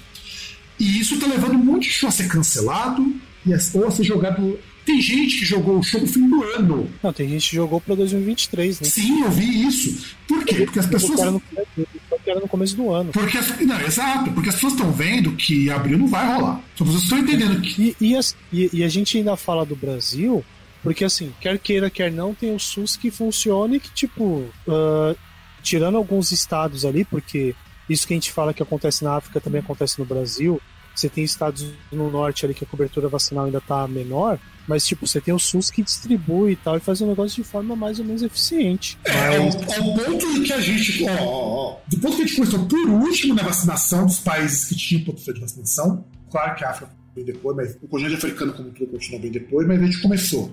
Depois da Índia a gente começou. Olha que coisa bizarra. E nós conseguimos ter uma cobertura vacinal maior que os Estados Unidos começaram antes da gente. E, e a gente tá atrás, assim, se você for ver, a gente tá atrás dos caras que estão top, tipo Portugal, coisa do tipo, né? E, por exemplo, e você tem país que. Alemanha, por exemplo, que oh, a Alemanha, que tem uma cobertura vacinal menor que a nossa, porque é, eu não quero tomar vacina.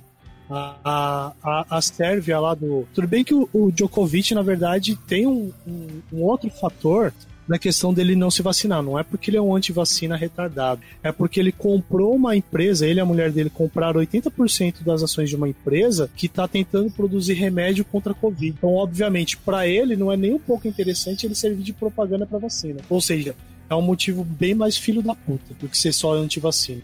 Porque ser antivacina, o cara é burro. O, o cara, além de, de doente, o cara é ganancioso. O cara é um ser humano desprezível. Mas se fuder, vai se fuder de novo Roland Garros e é isso que importa. É, e além disso, só para a gente poder complementar essa coisa da questão do, da restrição, aqui no Brasil ainda não começou assim, oficialmente. Mas você começa a perceber que já estamos com um princípio de restrição, porque quando começou a pandemia no Brasil foi igualzinho. Igualzinho em 2020. Ah, começa um pouquinho aqui, começa um pouquinho aqui. Chega uma hora que tem aquele caralhão de gente no hospital. É claro que agora não vai morrer tanta gente, mas Olha, metade do pessoal que trabalha em hospitais na, na cidade de São Paulo está com afastamento por doença. Sim.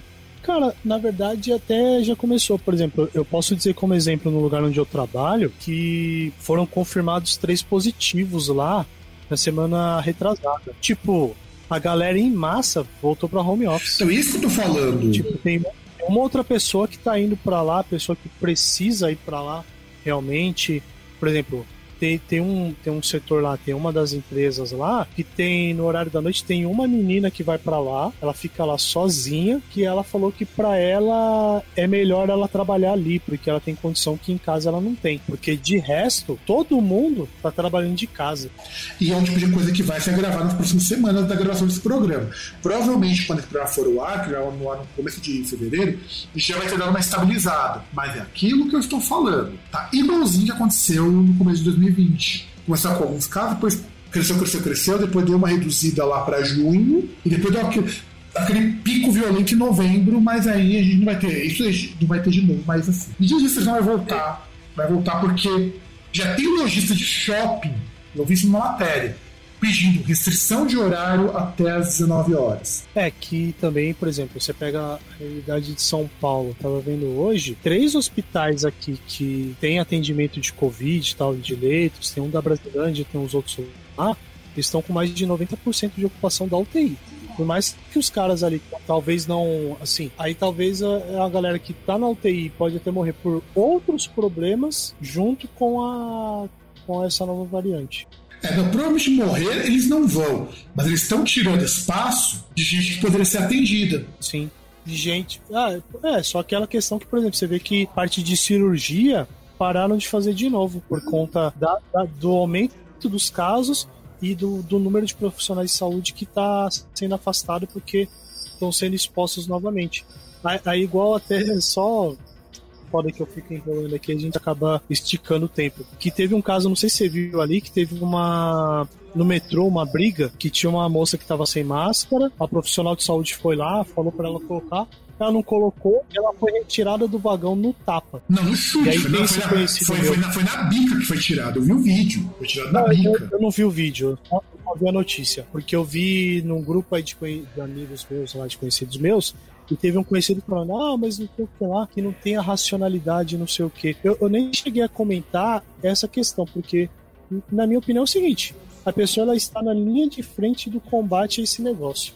Aí ele vê uma pessoa que faz pouco caso disso. A violência está mais do que correta. Eu acho que aquele negócio. A, a, a, humanidade chega num ponto que, assim, quando você tem aquele ponto que não há nenhuma comunicação, só sobra violência. E aí, cara, é, toda ação tem uma reação. O, o, cara, ele tá apoiando, mas não tá de graça. Não é de graça que ele tá apanhando. Não, e assim, César, tem uma previsão que eu não coloquei aqui, eu até falar ela, depois você continua, que é assim. Eu falei de rebranding de artistas. Na verdade, não é só essa previsão que eu quero colocar. Rock vai voltar pro mainstream. Por que eu prevejo isso? Vamos lá. Saiu ontem a previsão de que a Miley Cyrus vai começar a produzir música de rock. Ela, já vinha fazendo isso. Ela já vinha Não, fazendo isso. tipo frente, cara. Vai tomando.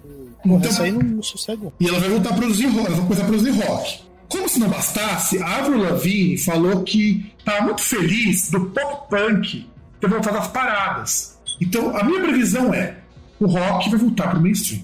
Claro, não é. O cara que tá ouvindo o programa fala: nossa, você, você tá viajando. Não, cara, é o rock mais água com açúcar possível. É, não vai tocar no Faustão também, não é isso. Até pode, não vai porque aqui no Brasil a gente só tem sertanejo, então toca mesmo. Não, então, mas é- não é nesse ponto. Mas eu falo assim, você vai pegar o Spotify as paradas americanas, vai ter música de rock lá, vai ter. E até porque comenta com outra previsão, né? Porque a gente vai ter vários lançamentos de artistas que estavam no ostracismo e de artistas que até estavam produzindo coisas e tem material para ser lançado esse ano, né? É, então esse vai ser um ano legal pro rock mais popularzinho, mais água com açúcar, porque ele vai aparecer no mainstream. A Miley Cyrus dizia que ela, ela, ela quis começar com rock, porque ela falou que pra ela o pop tá morto. É claro que eu sei que isso uma puta jogada de marketing, mas assim, ela começou a fazer covers de bandas como Rolling Stones e tudo mais, porque a ideia dela é mostrar as músicas que ela curte pro público que nunca escutaria essas músicas. E se para pensar, um, e até um público que nem chegou a conhecer isso, né? Ah, é que nem aquela. Que, é que, nem, que nem aquela, aquela moça que. Acho que, acho que foi o caso da. Da Billie Eilish. Não lembro se foi, acho que foi a Billie Eilish, que não sabia quem que era o Van Halen. Ah, sim. É, O que, o que eu e um amigo meu falamos que não faz o menor sentido, porque, primeiro, Van Halen é uma coisa que tá qualquer rádio. Mesmo Estados Unidos tá qualquer rádio. É Jump, Right Now. São músicas assim, desconhecidas. Tudo bem que o. não é um golfe, né? É, não, mesmo o Meatloaf, cara. O Meatloaf é um cara muito conhecido. Ao ponto do Meatloaf aparecer no Jornal Nacional quando o cara morreu. Então, não é um cara desconhecido. É, o Meatloaf, né? O Meatloaf era um cara que fazia um baita de sucesso. Eu tava conversando com uma amiga minha que é americana, fala que o Meatloaf tem altos BO como pessoa. O que eu não duvido. Mas assim, o rock vai voltar pro mainstream, talvez não com força, tá? Não vai ter a força de um mas eu aposto muito que vai voltar principalmente por artistas de pop que vão colocar elementos de rock no som. Porque se você vê, ó, você vê a Avril Lavigne tá de volta. Lança um disco de pop punk, cara, ela coloca pop punk de volta nas paradas. Parece que vai ter um disco do Blink que eles estão planejando lançar esse ano, depois que o cara lá venceu o câncer. Tem o My Chemical Romance que tá de volta. Tem o Jack White. Então, assim, eu acho que muito, acho que o rock vai voltar, assim, forte. E a- E a Miley Cyrus voltando, começando a fazer disco de rock, o que parece não é uma pegada tão pop, embora é o que a Miley Cyrus consegue fazer de rock, tá? Nada, você não espere nada de excepcional. Você não vai ver um Dream Theater tocando no Super Bowl, por exemplo. Até porque quando os caras acabassem já, já é ter terminado a partida. Você não vai ver a Miley Cyrus fazendo gutural, É, você não vai- um instrumental de math rock. Mas sabe que nisso você me lembrou uma coisa que aconteceu no ano passado e virou assim, uma forma que eu não esperava. A pop mudou de pop pra metal. E assim, não, e metal com gutural, a menina fazendo gutural nas músicas. Assim, uma mudança muito assim. Ela tava um pop bem aquela coisa menininha, adolescente. E ela lançou um disco em 2019. Que caralho, mano, não tem nada a ver com o que ela fez antes, é nada diferente. Ah, sim, a gente chegou a comentar isso, inclusive. Ela até, ela até, até usou uma maquiagem que lembra um pouco de Corpse Paint.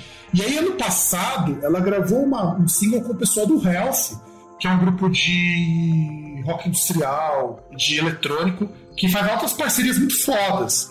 E assim, e ela é uma cantora de um, de um, de um subgrupo que jamais escutaria umas músicas pesadas desse jeito. Ela resolveu fazer porque deu na telha. Não tinha nada a ver com É, tendência. verdade, eu, eu acho que até escutaria, que talvez é um negócio que não. Você não imaginaria que ele escuta, mas. Então, e é isso que, e é isso que eu acho que vai acontecer muito em 2022. Como vocês estão falando dessas coisas misturas, rock, isso eu também achei muito capaz de acontecer esse ano. Do rock mesclar com outras coisas. O que eu não que, Inclusive, eu acho que é muito bem-vindo que isso aconteça. É, porque na verdade a gente, a gente já ultrapassou esse ponto, né? A gente já passou dessa fase de segregação, isso aí na década de 90. Já É, tivemos é. várias, desde artistas colaborando ali, por exemplo, Tem aquele famoso show lá do, do Justin Timberlake com o Rolling Stones, lá que os caras jogaram garrafa nele, o Mick Jagger foi lá e tal. Então, assim, já, já é. Isso aí já foi. A fase de, de não ter essa, essa miscigenação já foi. É, exato. Alguns vão ter, mas, por exemplo, pô, só a gente lembrar de rock com rap, do, do crossover e coisa do tipo. Ah, só pra você ter uma ideia, uma moça que é mais do hip hop experimental, a Amor Model, fez participação num disco de, de metal do Jessica Broderick. Quer dizer, pega uma moça toda ligada causa social, afrofuturismo, caralho a quatro, participar da música de metal. E o, e o rock vai ter que se transformar em alguma coisa. Ah, tem a, a Backwash, que é uma, uma negra trans, que ela gravou um disco de hip hop que tem altas influências de death metal, cara. Porra. E assim, isso é bruto, isso é pesado pra caralho, sabe? O. É, e sem contar as misturas assim, mais inusitadas ainda. O, o pessoal do Alcest gravou uma música com o pessoal de Dark Wave. Que, na verdade, se a banda toda tinha gravado lá com o Kylan Mikla, né? Aí o cara falou tocou eu e o Interheart, né? Que lá que é o, o baterista. São só os dois a banda. Então praticamente é o Alcest inteiro tocando a música. E eu não duvido disso, até para o nosso meio mais underground, essas coisas vão surgir com mais frequência. É claro, e aí entra muito o, o que eu escuto e que vocês escutam, que a gente entra em umas coisas muito diferentes. Mas. Essa mudança parece. Aliás, nisso sim o Wave vai ganhar força. Dessas misturas loucas. Porque tem muito artista de rock fazendo synthwave também. Sim. E, e, é um estilo que já está mais perto dessa, desse amálgama aí, né? É, o Synthwave é curioso porque já está num declínio o Synthwave. Só que ele tem uma força muito grande porque as pessoas estão produzindo coisa ainda. Sim. O gênero, gênero mesmo boom foi em 2019. 2019 foi um grande boom do Synthwave. Tanto que o Perturbator fez até um projeto de Dark Wave em paralelo com o projeto dele de Synthwave e o cara é música de black metal. E, assim, e já, ele fez remix pro pessoal de metal tal. Então eu acho que o rock vai ter uma chance de voltar pro mainstream sim. Vai ter mais filme biográfico. Ah, o pessoal tá querendo gravar o Bohemian Rhapsody 2. Já saíram alguns filmes biográficos no Netflix também nesses tempos. Lá no, no final do ano passado. E eu aposto muito em filme biográfico. Principalmente porque você começa a ter muito artista que precisa desses filmes pra promover a obra dele. E até no Brasil é capaz de ter bem mais também. Sim, mas o Brasil, quer dizer, não esse ano, por causa do do nosso excrementíssimo. Isso só para 2023. Mas... Não, não, mas, mas a, produção, a produção, não necessariamente o lançamento. Porque quando a gente fala sobre os, os filmes biográficos de arte, é, não só de, não só de música, mas tem muito filme biográfico. E isso é importante porque o Bohemian Rhapsody provou que filme biográfico pode ser mainstream. Até porque ele não precisa ser necessariamente biográfico, ele só precisa ser vendido como. É, exato. Tanto é que você teve depois o filme do Elton John com isso. Então o filme do Elton John, ele. Eu acho que ele funciona bem. Ó, vai ter para junho o filme do Elvis, que tá previsto. O filme do Blonde, só que, que vai ser na Netflix, inclusive. Ó, tá aí um filme pra gente fazer um Groundcast pipoca. Então já temos, só pra esse ano já, já temos dois biopics do Elvis e do Blonde já previstos. Então nós já começamos bem a gente falar de biopic, vai ter um filme do. Ver o que mais que vai ter de autobiográfico, de biografia que a gente pode. Ó, vai ter filmes como se fossem baseados em na época dos musicais. Então vem coisa por aí. Eu não duvido de mais artistas desse. Sei lá, artistas que comemoram muito tempo de, de banda. Eu não duvido que logo, logo onde seja de produção alguma coisa desse tipo que não foi anunciado. É, além de ter filmes assim de registrando turnê também, né? Sim, bem lembrado, cara. Isso vai ter bastante também.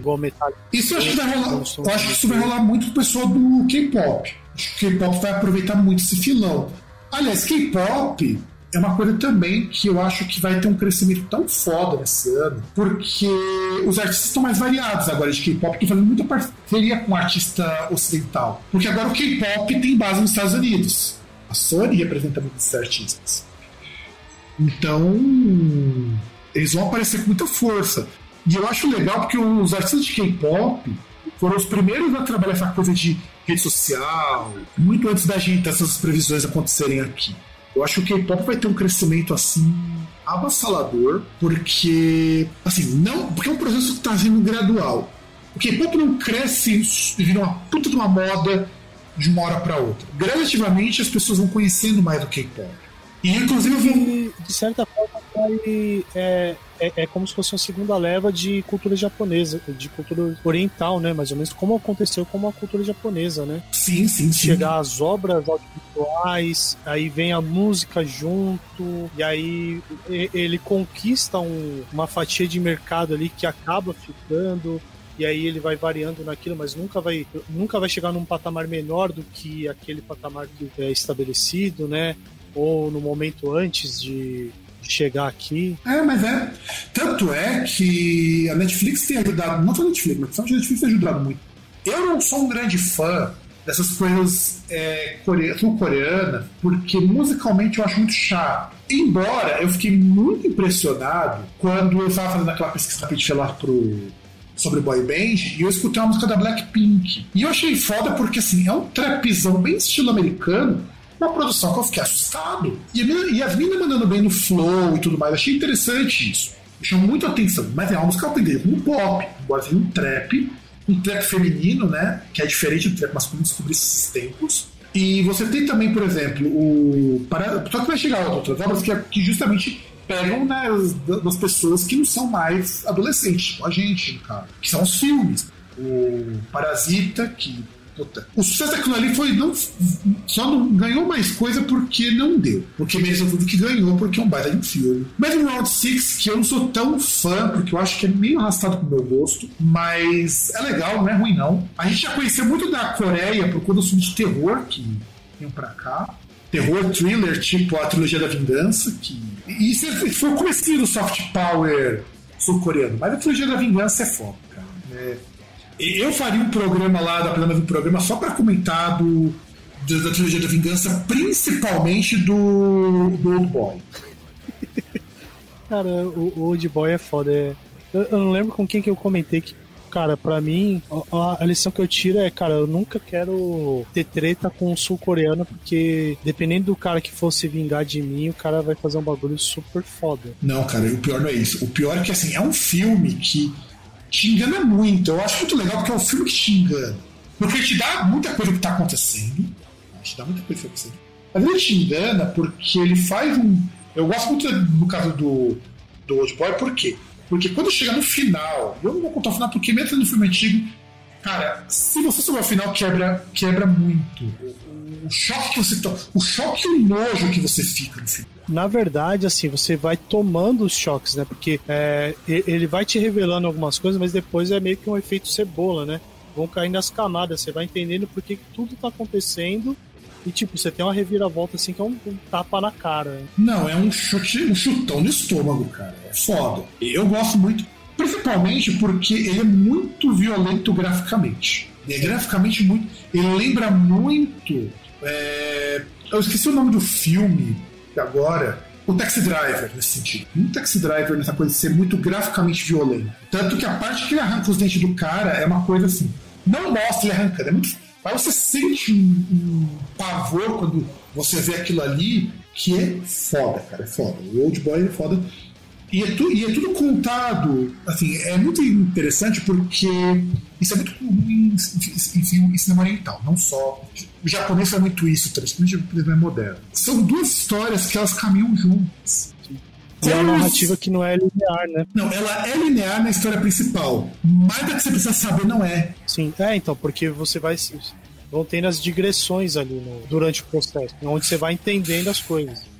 E é curioso porque são duas histórias, porque é, o cara não sabe por que está acontecendo aquilo com ele, e você também não sabe por que está acontecendo com ele, porque o filme já começa de uma maneira muito bizarra, parece que o cara trancado. Por que eu vou deixar o cara trancado 16 anos dentro de uma casa, dentro de um quarto? E de repente eu deixo ele fugir, embora o cara ache que ele foge, e é tudo plantado certinho pra saber onde que o cara ia. É foda. Não que o Lei de Vingança também não seja foda. A Lei de Vingança, inclusive, é da onde saiu muitas, muitas referências do Kill Bill. Ah, não, mas é, é que o. Tanto Lei de Vingança quanto o, o Simpatia pelo Senhor Vingança lá, tipo, eles são muito. São. Sim, o, o Lei de Vingança é muito mais bonito. É, é, é assim. Você não tem essa gratuidade. É, é gratuidade não, mas você não tem essa violência gráfica Você tem muito mais um negócio de. falando de relação e, e você tem uma, um visual bonito pra caramba, só que melancólico. É, não, é que o Old Boy é. O Old Boy realmente é você chegar na voadora. Isso logo na primeira cena que não é nada com nada. Isso é uma cena tão bizarra porque você começa com parece que você começou no meio do filme. E, e, o pior é que ele é o segundo filme, né? E aí tem uma versão americana feita pelo Spike Lee que é meio bosta. Mesmo servindo para falar de uns problemas raciais, é meio bosta. Não, mas lógico que vai ser meio bosta, né? E ele é que é o Spike Lee, que é o cara que fez o, o Infiltrados na Clã, que é um puta filme. E aí vamos chegar na nossa previsão. Eu gostaria que você lesse a previsão, que ela é sua. Que você tivesse colocado mais. Exato. E o, então, e o César, ele pensou, pensou, pensou, que assim, vai parecer que assim, ah, o César não viu a pauta. Sim, eu vi a pauta e eu pensei. Só que, cara, 2022, é ano de Copa do Mundo, é ano de eleição. Nós, nós já estamos numa situação merda. E não só aqui, tá? Merda. Não é só eleição no Brasil. Eleição em um monte de lugar no mundo. É, então, mas por exemplo, nós estamos numa grande situação merda, sanitariamente, economicamente, e, e, tudo um processo que vem nos últimos três anos. E, obviamente, a minha previsão, eu joguei, eu fui na bola segura, na verdade, não é que na bola segura, que é um negócio que é óbvio e que vai acontecer que é artistas passando vergonha com declarações públicas, que é o que sempre acontece em ano de Copa e ano de eleição. Ah, eu lembro e... do cara do golpe de estado, do salário mínimo, falando bosta do pessoal do Nordeste. Sim. Na eleição da Dilma em 2014. Sim, é, não foi só ele, né? Que ele foi um dos caras de falando que tinha que matar nordestino porque os caras não sabem votar, né? Quem sabe votar é os polacos ali, descendente de europeu, né? Zighai, né? Falar que fala Zighai. É, os, os nazi pardo, né? Mas nazi pardo não porque, né? A, ainda o, o, fenótipo também é engana um pouquinho, né? Não, depende, depende, depende, cara. Tem uma reportagem no Fantástico que mostrou os grupos neonazis, mostrou um cara que era cozinheiro e neonazi, o cara não é pardo caucasiano, não é branco caucasiano, não, cara. a gente tem o presidente da Fundação Palmares, né? Que é mais nazi pardo que, o, que ele. Exato. Mas, mas enfim, é, minha previsão é. Porque assim, na verdade é algo que é um processo que vem acontecendo, né? Porque com a pandemia a gente tem muito artista, muita pessoa pública falando merda. E vamos continuar tendo essa questão e, e falando merda não só na parte sanitária, como na parte política e tal, mas pelo menos é uma coisa boa, que é um processo que tem ocorrido na América Latina, que é meio que tudo aquele negócio de direita, ah, que não sei o que, que vamos lá, porque você tem esses, esses governos de esquerda que estão destruindo os países e não sei o que lá, e corrupção. Um a um estão caindo. Caiu a Argentina, caiu Chile, né? Embora, o, último, embora, o último foi o Chile. Embora né? vai ter eleição na Argentina de novo esse ano, se eu não estou enganado. Mas eu acho que é eleição parlamentar. É, mas assim, esses governos aí de direita, eles voltam vendendo vendendo velho com embalagem nova, dizendo que vai solucionar, não soluciona nada, e depois tem que vir alguém para consertar que é o que vai acontecer no Brasil também. Eu estou contando com isso, inclusive. Porque, falando desses artistas, claro que sempre tem aqueles que a gente sabe que vai falar merda, mas eu digo para vocês o seguinte: tem muito cara que tá incubado, tá quietinho, só tá esperando chegar agosto para começar a falar bosta. Foi o que aconteceu com o caso do China lá do salário mínimo, é o que vai acontecer eu digo para vocês o seguinte: boa parte desses sertanejos todos vão falar que vão votar no, no coisa ruim. Não, então já começa a. Aí uma pessoa citada já nesse podcast, a Nayara Azevedo, vulgo Shrek com tetas, né? Pelo jeito que ela come, é uma pessoa de extrema finesse, que aí eu já falando que ela é uma pessoa de extrema finesse, você sabe quem ela apoia e quem ela votou. Não, e aí... provavelmente ela vai votar. E aí você vai ver todo esse pessoal do sertanejo, muitos até por força de contrato, porque o agro é pop, né? O agro é morte, enfim. E isso eu acho que é um grande problema nesse sentido, porque são artistas com uma penetração muito grande. E eu falo para vocês o seguinte, ouvintes, quem apostar nesse tipo de postura mais direitista, não vou nem entrar em fascista, porque eu acho que eles não chegaram ainda nesse nível, ainda. Mas as posturas mais direitistas, está fadado a perder dinheiro pra cacete. Porque é só ver pelo BBB. Por mais que você tenha, a Globo tenha colocado estrategicamente um monte de minoria, filha da puta, lá pra que apoia umas pautas erradas, era o que minha mãe estava comentando comigo hoje. Hoje você tem no BBB negro, gay, travesti. E isso é muito significativo porque são grupos sociais muito prejudicados nos últimos seis anos desses, desses desgovernos todos. Muito mais nesses últimos três, mas em seis anos só tomando chumbo. E principalmente na pandemia, porque muitos que fazem parte, às vezes, assim, quando conseguem alguma coisa da indústria cultural, né? Da indústria cultural, do, da indústria da, da área de serviços. Sim, até porque Principalmente para LGBT é muito difícil arrumar emprego. Não que para negro não seja. É que você é que assim, quando você já é difícil de se arrumar se você está dentro do padrão cis normativo. Cada coisa que você vai colocando aumenta a sua dificuldade em um ponto. É, cada, então, cada, cada ponto no bingo vai deixando você mais longe. Deixando você mais longe. É, você, você, por exemplo, se for mulher, já é ultra difícil. Mas se for mulher e for negra, fodeu. Se for mulher, for negra e trans, mulher trans ainda por cima. Caralho. Se for mulher, negra, trans, deficiente física, sabe? E isso daí vai somando, gente. Praticamente essa pessoa vai morrer à língua. É, ou ela vai ter que sujeitar situações assim de trabalho informal e de quase exploração, ou vai, vai morar na rua, vai comer lixo. Que é o que acontece com a maioria, inclusive. Então, quando a gente está falando, sobretudo, dessa questão dos, de que artistas que vão para esse, esse lado e apoiam a desigualdade, isso não é legal, sabe? Não é legal. Isso financeiramente não vai ser rentável, porque a cultura teve um baque muito grande por conta de que a cultura que vale a pena ser observada é tocada por essas pessoas. E, e até porque aquela questão, uh, as pessoas perceberam que aquela questão da cultura de cancelamento deu errado. Mas tem a questão do engajamento, que vai acabar que assim, acaba que as pessoas não não dão, não geram engajamento para essa galera que que tem essas posições aí mais, né, tem essas posições aí, não vou nem comentar, porque é, é, é o que eu, é o que eu, é o que eu vejo, por exemplo. É o que eu vejo por exemplo. É o que eu vejo, por exemplo, a gente tem aqui, tem lá do BBB que a gente falou aqui, que eu já falei aqui, né? tem a Linda Quebrada que, porra, ela é um ponto fora, extremamente fora da curva pro pessoal LGBT negro.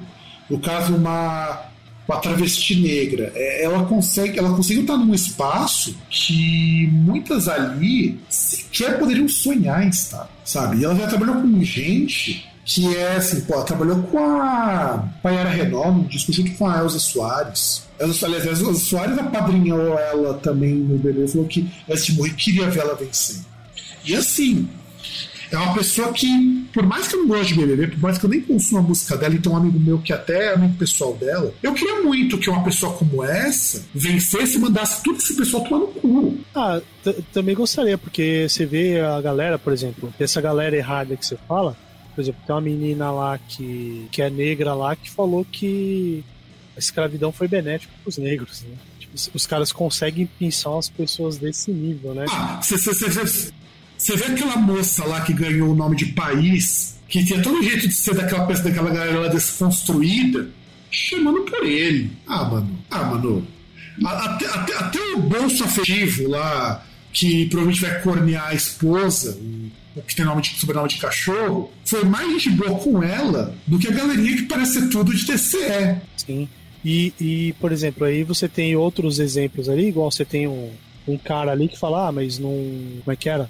Ah, mas você não pode tratar a pessoa diferente por causa de posição política e já toma uma invertida de uma outra menina lá que.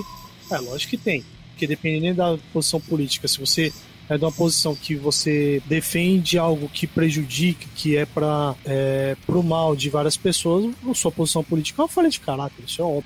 Exato. Tanto é que você tem ali, no caso da casa, duas pessoas que eu acho assim que vão ter muito problema, como sempre tem, né? É que nem o Rafael mostrou lá a Ariadna, que foi vítima de uma transfobia assim foda na época que ela teve lá no programa. Foda, foda, foda. Isso porque ela ainda é com o pessoal despassável em termos uma feita operação de redesignação. Sim. E assim, mas você olha pra cara da Lin, mano. quem que tenha um mínimo de caráter consegue chamar de ele? Então, se chamar na frente é possível tomar um socão na cara. Não, eu daria um socão na cara dessa pessoa, porque, porra, mano, você olha para ela, não tem nada que chame de, de, de ele, sabe? Não tem, não tem. Eu acho assim muito foda. Quando você ainda tem, você não conhece a pessoa, só tá no começo da transição tal, beleza. Não que seja aceitável, mas beleza. É compreensível, mas não é aceitável. Agora, porra, o que aconteceu lá foi foda. E eu não duvido que vai ter muito artista com as declarações meio bosta contra esses grupos minoritários. Porque, queira ou não. Como vai ter muito, muito artista com aquele. Ah, mas. É, reproduzindo lá o Sr. Space, né? Mas órgão escritor não reproduz, não sei o que lá. É porque Deus fez Adão e Eva, não Adão e Ivo. Pior que teve um cara que fez um quadrinho, uma charge de Adão e Ivo que eu achei sensacional, peraí que eu perdi, cara. O cara ficou muito foda. E assim, o que eu acho vai acontecer muito, e inclusive depois colocando as nossas previsões, esses, grupos é, socialmente prejudicados, eu não gosto muito de falar de minoria, porque eu nem acho que gay, lésbica, transexual é tão minoria assim, é tão pouca gente assim. É, que, que já começa que, assim, é, o, o minoria já começa que, por exemplo, já falam que mulher é minoria, sendo que é a maioria da população. E, e, e vão outros pontos, é que, na verdade, esse negócio de minoria é, representa, mas é mais para estereotipar e, e você colocar a pessoa ali na questão assim, ó, você é minoria porque, na verdade, assim, quem manda é, é homem branco, cis e você vai ficar no seu cantinho. Sim, mas é, mas é por isso que eu, eu, eu, mesmo não uso. Claro, eu não acredito essa coisa que mudar o palavreado de alguma coisa, mas eu acho que não é explicativo se chamar de minoria uma coisa que não é. É contra a realidade, é contra. É, grupos socialmente prejudicados, ou grupos prejudicados, grupos minoritários também não vale, porque ainda não temos essa realidade no Brasil grupo marginalizado. Grupo marginalizado. Socialmente marginalizado. Eu uso muito essas coisas. Por quê? Eu, ah, eu vou falar assim, gay tem gay pra caralho, lésbica pra caralho, bissexual, então eles falam, mano, eu duvido, todo mundo que escuta esse programa conhece alguém que pelo menos pertence a alguma daquelas siglas. Eu conheço todas. o pior, inclusive, algumas dessas pessoas até jogam RPG comigo. Então é isso, sabe? Eu conheço, pô, quanto de mulher bissexual que eu não conheço, gente? Uma das minhas melhores amigas que é trans, e vocês também devem conhecer, meia dúzia de pessoas da sigla, então não dá nem pra chamar de dizer que tão pouca gente, sabe? A gente não tem como dizer que é tão pouca gente. E fora as pessoas que a gente até desconfia, mas que nunca abriram sobre qual a sexualidade, e também beleza, não é da minha conta. Assim como ninguém fica se interferindo por fato de nós dois sermos héteros, eu não acho que as pessoas deveriam se interferir se a pessoa não quiser, que é íntimo pessoal, sabe? A única coisa que precisa saber se para poder pelo menos respeitar a pessoa. E, e, é nisso que eu vejo que vai ter, que eu acho que vai ser o maior entrave. Nem vai ser as merdas, tipo as merdas que essas pessoas me falam. Esses grupos serão atacados nessa eleição por artistas bosta. Eu tenho certeza absoluta, porque antes o problema era nordestino. Antes o problema. Hoje o pessoal, porque tem muita mulher, muita bichinha. Isso é palavras dele, não são palavras minhas muita mulherzinha que é sensível, ai, que, que eu, vai votar no, no, outro cara porque não, não aguenta. Aí vai votar, aí vai ter, também ter o cara lá que ah, vai votar não vai votar no, no Bozolão porque bichinho. Sabe? Não é isso. Até porque tem muita mulher, muito homossexual, muita trans que também apoia esse bosta, mas está reduzindo cada vez mais. A base de apoio reduz. Só que esses artistas são muito burros. Vão aparecer. Isso que o César colocou, não tenha dúvida. A declaração pública de vergonha alheia dessas pessoas, né? principalmente por conta de eleição. Copa do Mundo nem tanto, porque Copa do Mundo é um período que eu acho muito curioso. Pena que nos dias de jogo do Brasil não vão dispensar a gente para ficar em casa. Então, é, talvez tenha porque é aquele negócio, né? Como a Copa vai ser no fim do ano, ah, tá, porque agora a gente vai ter um, a gente vai ter um interessante, né? Porque a Copa ela vai ser entre novembro e dezembro. Por exemplo, no teu caso, é capaz de você já pegar ali a Copa, parte da Copa no seu recesso. Então, como é que em novembro é final de ano que tá todo mundo já no que ir pra escola. Sendo em novembro, inclusive, eu acho muito bom, acho melhor do que marcar no meio do ano, marcar no. Mas marca ali porque é um período menos quente, né? Ah, então, é só por conta do local onde vai ser realizado, que aí no, no meio do ano, no verão, não rola. Porque normalmente você coloca no verão nesses países, países do hemisfério norte. Lá o verão é impossível, então tem que ser um período que é menos quente. Não quer dizer que não seja quente, é quente, mas é menos, e o inverno e é um, uma noite com um frio de congelar. Mas assim, pegando novembro, se dia de jogo do Brasil a gente for dispensado, eu praticamente me darei aula. Pelo menos já vai ser um período que você não vai dar aula, vai ser só questão de. Tirando assim, questão de conseguir consertar o calendário, ter um calendário normal esse ano, é, basicamente você vai ter ali a partir de final de atividade, né? Do ano. Sim, sim, sim. Mas é isso, gente. A gente aqui já falou bastante no nosso primeiro programa em 2022. E tudo que a gente falou, muitas das coisas são referências ao mês de janeiro, mas comecinho de fevereiro fazemos esse programa. E César, uh, passa nossos contatos, que eu sempre esqueço de passar nos programas, nem falei. E aí aquele negócio, para finalizar, você pode chegar no. pode encontrar a gente no Groundcast Brasil no Instagram, arroba Groundcast no Twitter, contato arroba groundcast.com.br, nosso e-mail, tem o groundcast.com.br que é o site, que aí você tem as matérias também, tem outros, outras coisas, outros outras mídias, outros produtos de mídia que a gente produz também. Tem textos, tem as entrevistas em texto também, como tem os episódios aqui. E aí, provavelmente esse ano aí já mais uma previsão, tenho mais coisas nas, nas mídias aí sociais relativas ao episódio aí, não só os episódios em si, né? Não sei se é, vão ser feitos cortes ou alguns trechos de áudio, é, mas vão ter mais coisas aí, mas Groundcast vai ter uma presença maior na, nas redes sociais. Espero, viu? Eu tô começando a melhorar um pouco a presença no Instagram, mas vamos ver isso. E é isso, meus amigos. Vejo vocês na semana que vem ou no próximo programa, sei lá. E um grande abraço para todo mundo.